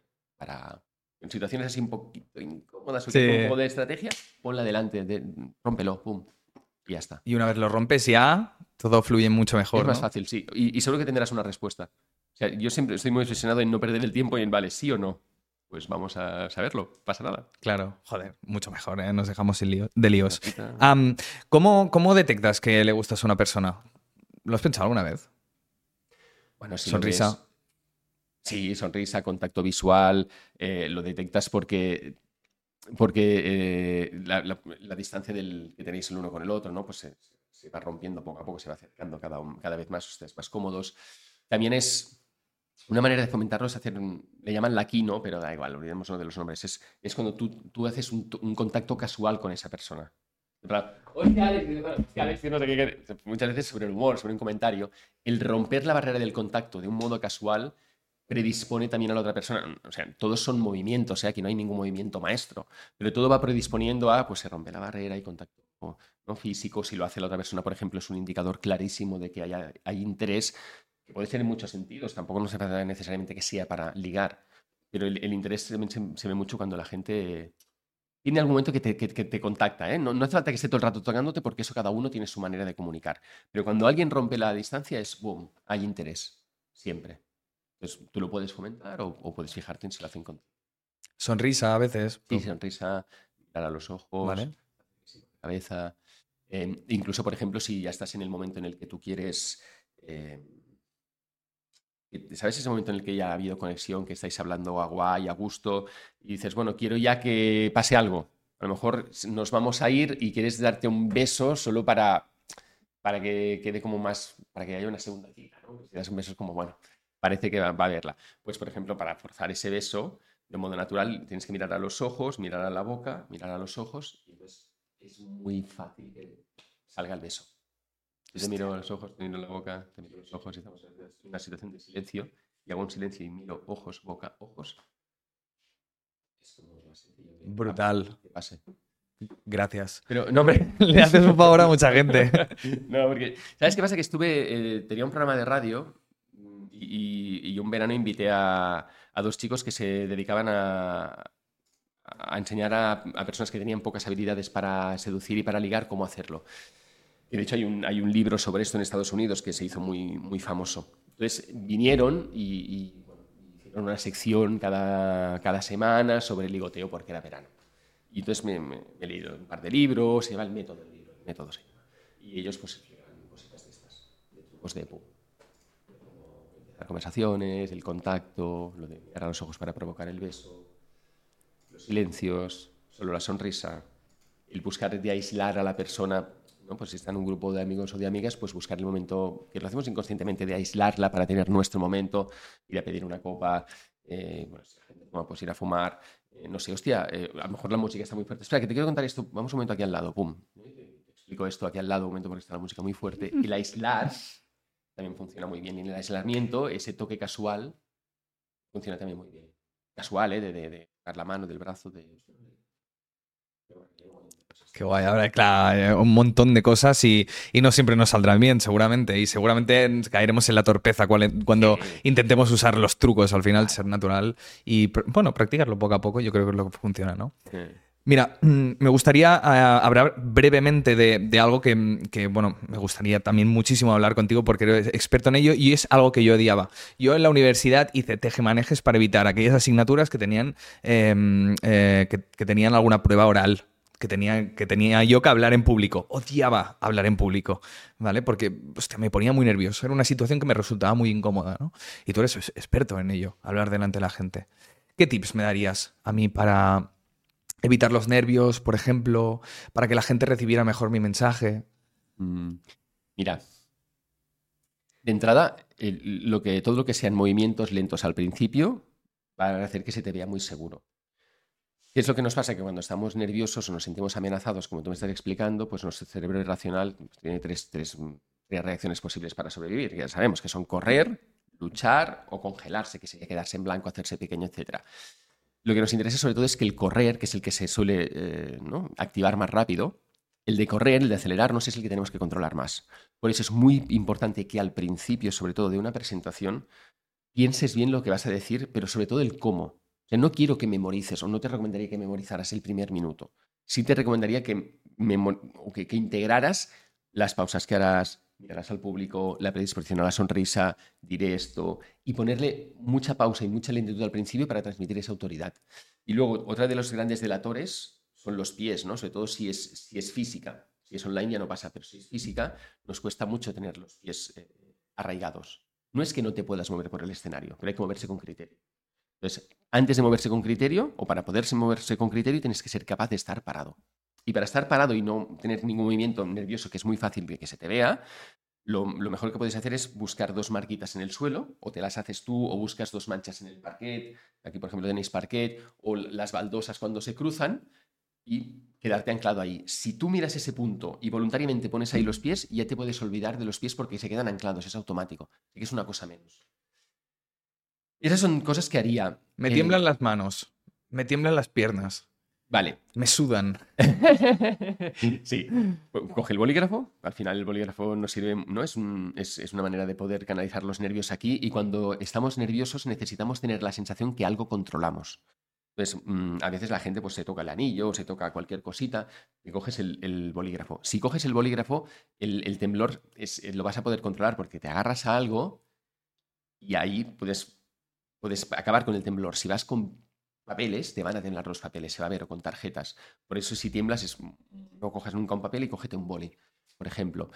Em, y después hay, hay, hay, hay cosas que son muy básicas. Por ejemplo, nosotros cuando nos sentimos amenazados, eh, para tranquilizarnos solemos beber agua. Tú la gente le dices, bebe agua, bebe agua, ¿no? Cuando alguien está un poquito, no sé, alguien se te desmaya, hombre, si desmaya igual azúcar, igual dices que es azúcar porque tiene la presión baja, pero si no, es bebe agua, tranquilo, bebe agua, tranquilo, bebe agua. El agua nos tranquiliza. Bebe agua. Yo estoy bebiendo agua por dos motivos, pero. Ayer tuve el cumpleaños, acuérdate. claro. Pero, pero, no, o sea, si yo estoy nervioso y tal, pues cojo, bebo agua, mm, trago agua, pienso en la respuesta y la hago después. Beber agua nos tranquiliza. Por eso es importante que tengáis siempre agua cerca. Es más, si te quedas en blanco, Eh, uno, un truco muy sencillo es... Disculpad. Brutal, ¿eh? Haces un poco así, donde te quedas en blanco en medio de una frase o en una situación que no te da para... ¿no? Que no te da para, para justificar... O sea, es, que es muy evidente. Siempre puedes hacer... la carraspera lo salva todo. Y si te quedas en blanco después de una idea, pues tranquilamente te puedes ir a beber agua sin hacer el truco de... Disculpad que tengo la voz eh, un poco cogida. No hace falta. Pero el ir a beber agua, tener el esquema al lado, por si te quedas en blanco, beber, tranquilizas, vuelves, es importante. ¿Te imaginas que vas a beber agua, hace- haces todo el paripé de beber agua, así? Mm, vuelves y dice, dices, Buah, me he quedado en blanco, chicos. No, es que he intentado ir a beber agua por si me acordaba. ¿no?". No, ¿Sabes qué? ¿Sabes qué puedes hacer también si te quedas en blanco al margen de esto? Hombre, si tienes el esquema, Alex, la hostia es la que es esta, ¿no? Tienes el esquema y el agua para que no para para que puedas. Pero igualmente, si no puedes hacer la pregunta de, bueno, ¿y vosotros qué creéis que sería no sé qué, no sé cuántos? Imagínate que me olvido de la tercera idea o de una cosa que a lo mejor pues, la gente podría deducir o aunque no lo pueda deducir, pues se la tiro a ellos. Y además de todo lo que hemos hablado, ¿qué creéis que ayudaría mucho a conseguir este objetivo? Haces una pausa. No, nada, os dejo 30 segundos. Te vas a buscar agua, lo miras, vuelves. O sea, al final, todo lo salva la pausa, tío. El silencio lo salva todo, la comunicación. Qué fuerte, ¿eh? Y Ser experto sí. en silencios. Sí, sí. Sí, sí. Es que lo. Es que en cualquier situación. Fíjate que ya no solo en negociación como hemos hablado, sino cuando estás en una situación de, una comida eh, con gente que no te conoces mucho, lo que sea, o, que no tenéis. A lo mejor se ha juntado un, un grupo muy grande, una boda, un- alguna cosa así, yo qué sé. Pues hay, hay- siempre hay alguien que está como haciendo bromas constantemente, que está como intentando ocupar el, el tiempo, que empiezas a comer y la gente calla porque se pone el primer bocado en la boca y dicen, ¡ay! Eh, había hambre, ¿eh? Sí, había hambre. Como, ya, ya, bueno, claro que hay hambre, tío, cállate. o sea, no pasa nada. Y, y- y, y la gente, en cambio, que, que sabe gestionar los silencios, es que genera espacios para, para la comunicación y baja el estrés. Entonces, genera ese silencio también para ti cuando estés comunicando. Buenos días, ¿cómo estáis? Quiero explicaros por qué es tan importante hoy hacer A, B y C. Vamos a empezar por la A, que no sé qué, no sé cuántos.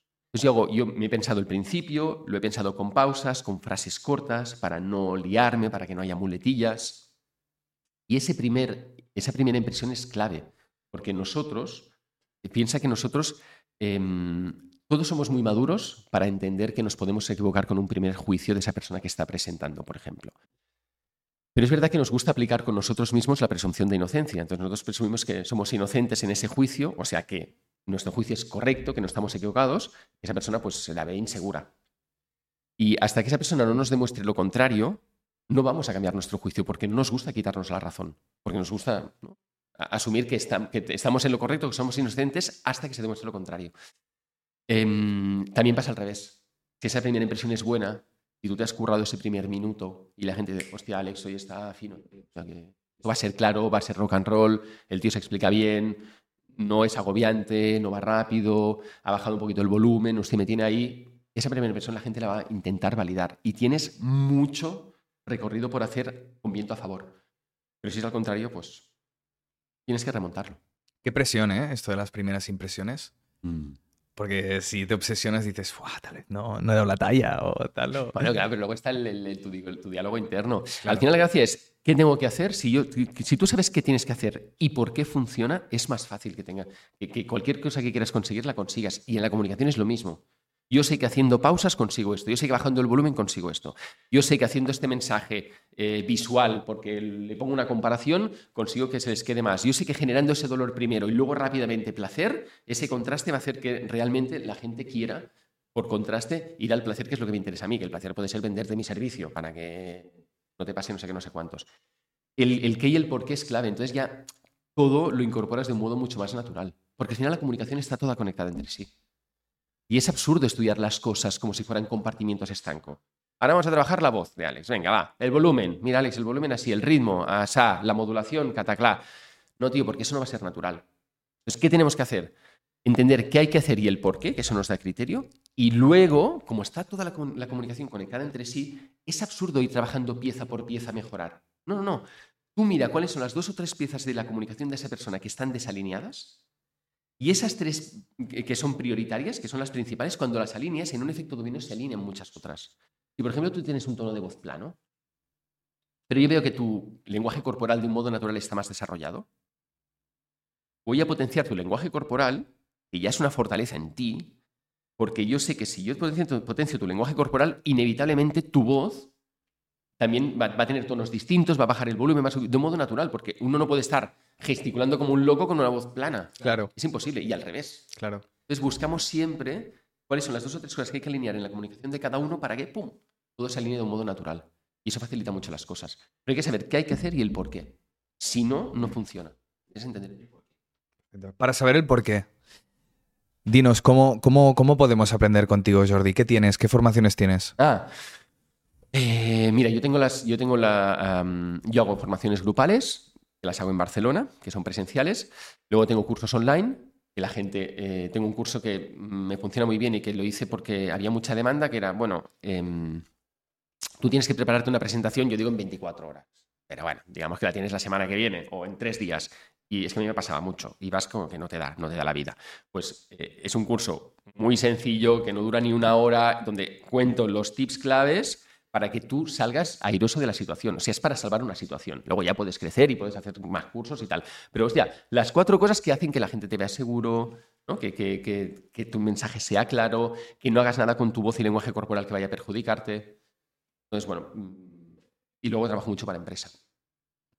Hago muchas empresas. Yo hago, lo de, eh, yo hago mucho mmm, empresa, y lo que, y, pero me gusta más hacer los, los, la particular que se apunta al curso. Son realidades distintas, aprende mucho la gente. Todo pelaje es muy... De todo tipo, ¿no? Sí, sí, sí. Pues seguir a Jordi, bueno, estoy hablando a cámara, pero tú a, adelante ¿eh? también. seguir a Jordi, ¿vale? Magnífica persona, nos ha dado muchísimos tips. Um, es un tipo muy interesante, se comunica a la perfección, aparte de porque es experto, pues porque, porque tiene ese carisma natural. Muchísimas gracias, Jordi, no, por haber venido ti, al, al, programa. Gracias, y seguiremos hablando, ojalá puedas venir otra vez y podamos seguir hablando de muchísimas cosas más. Os seguiré siguiendo. Vale, perfecto. Cuídate, Alex, gracias. Gracias, hasta ahora. Hasta ahora.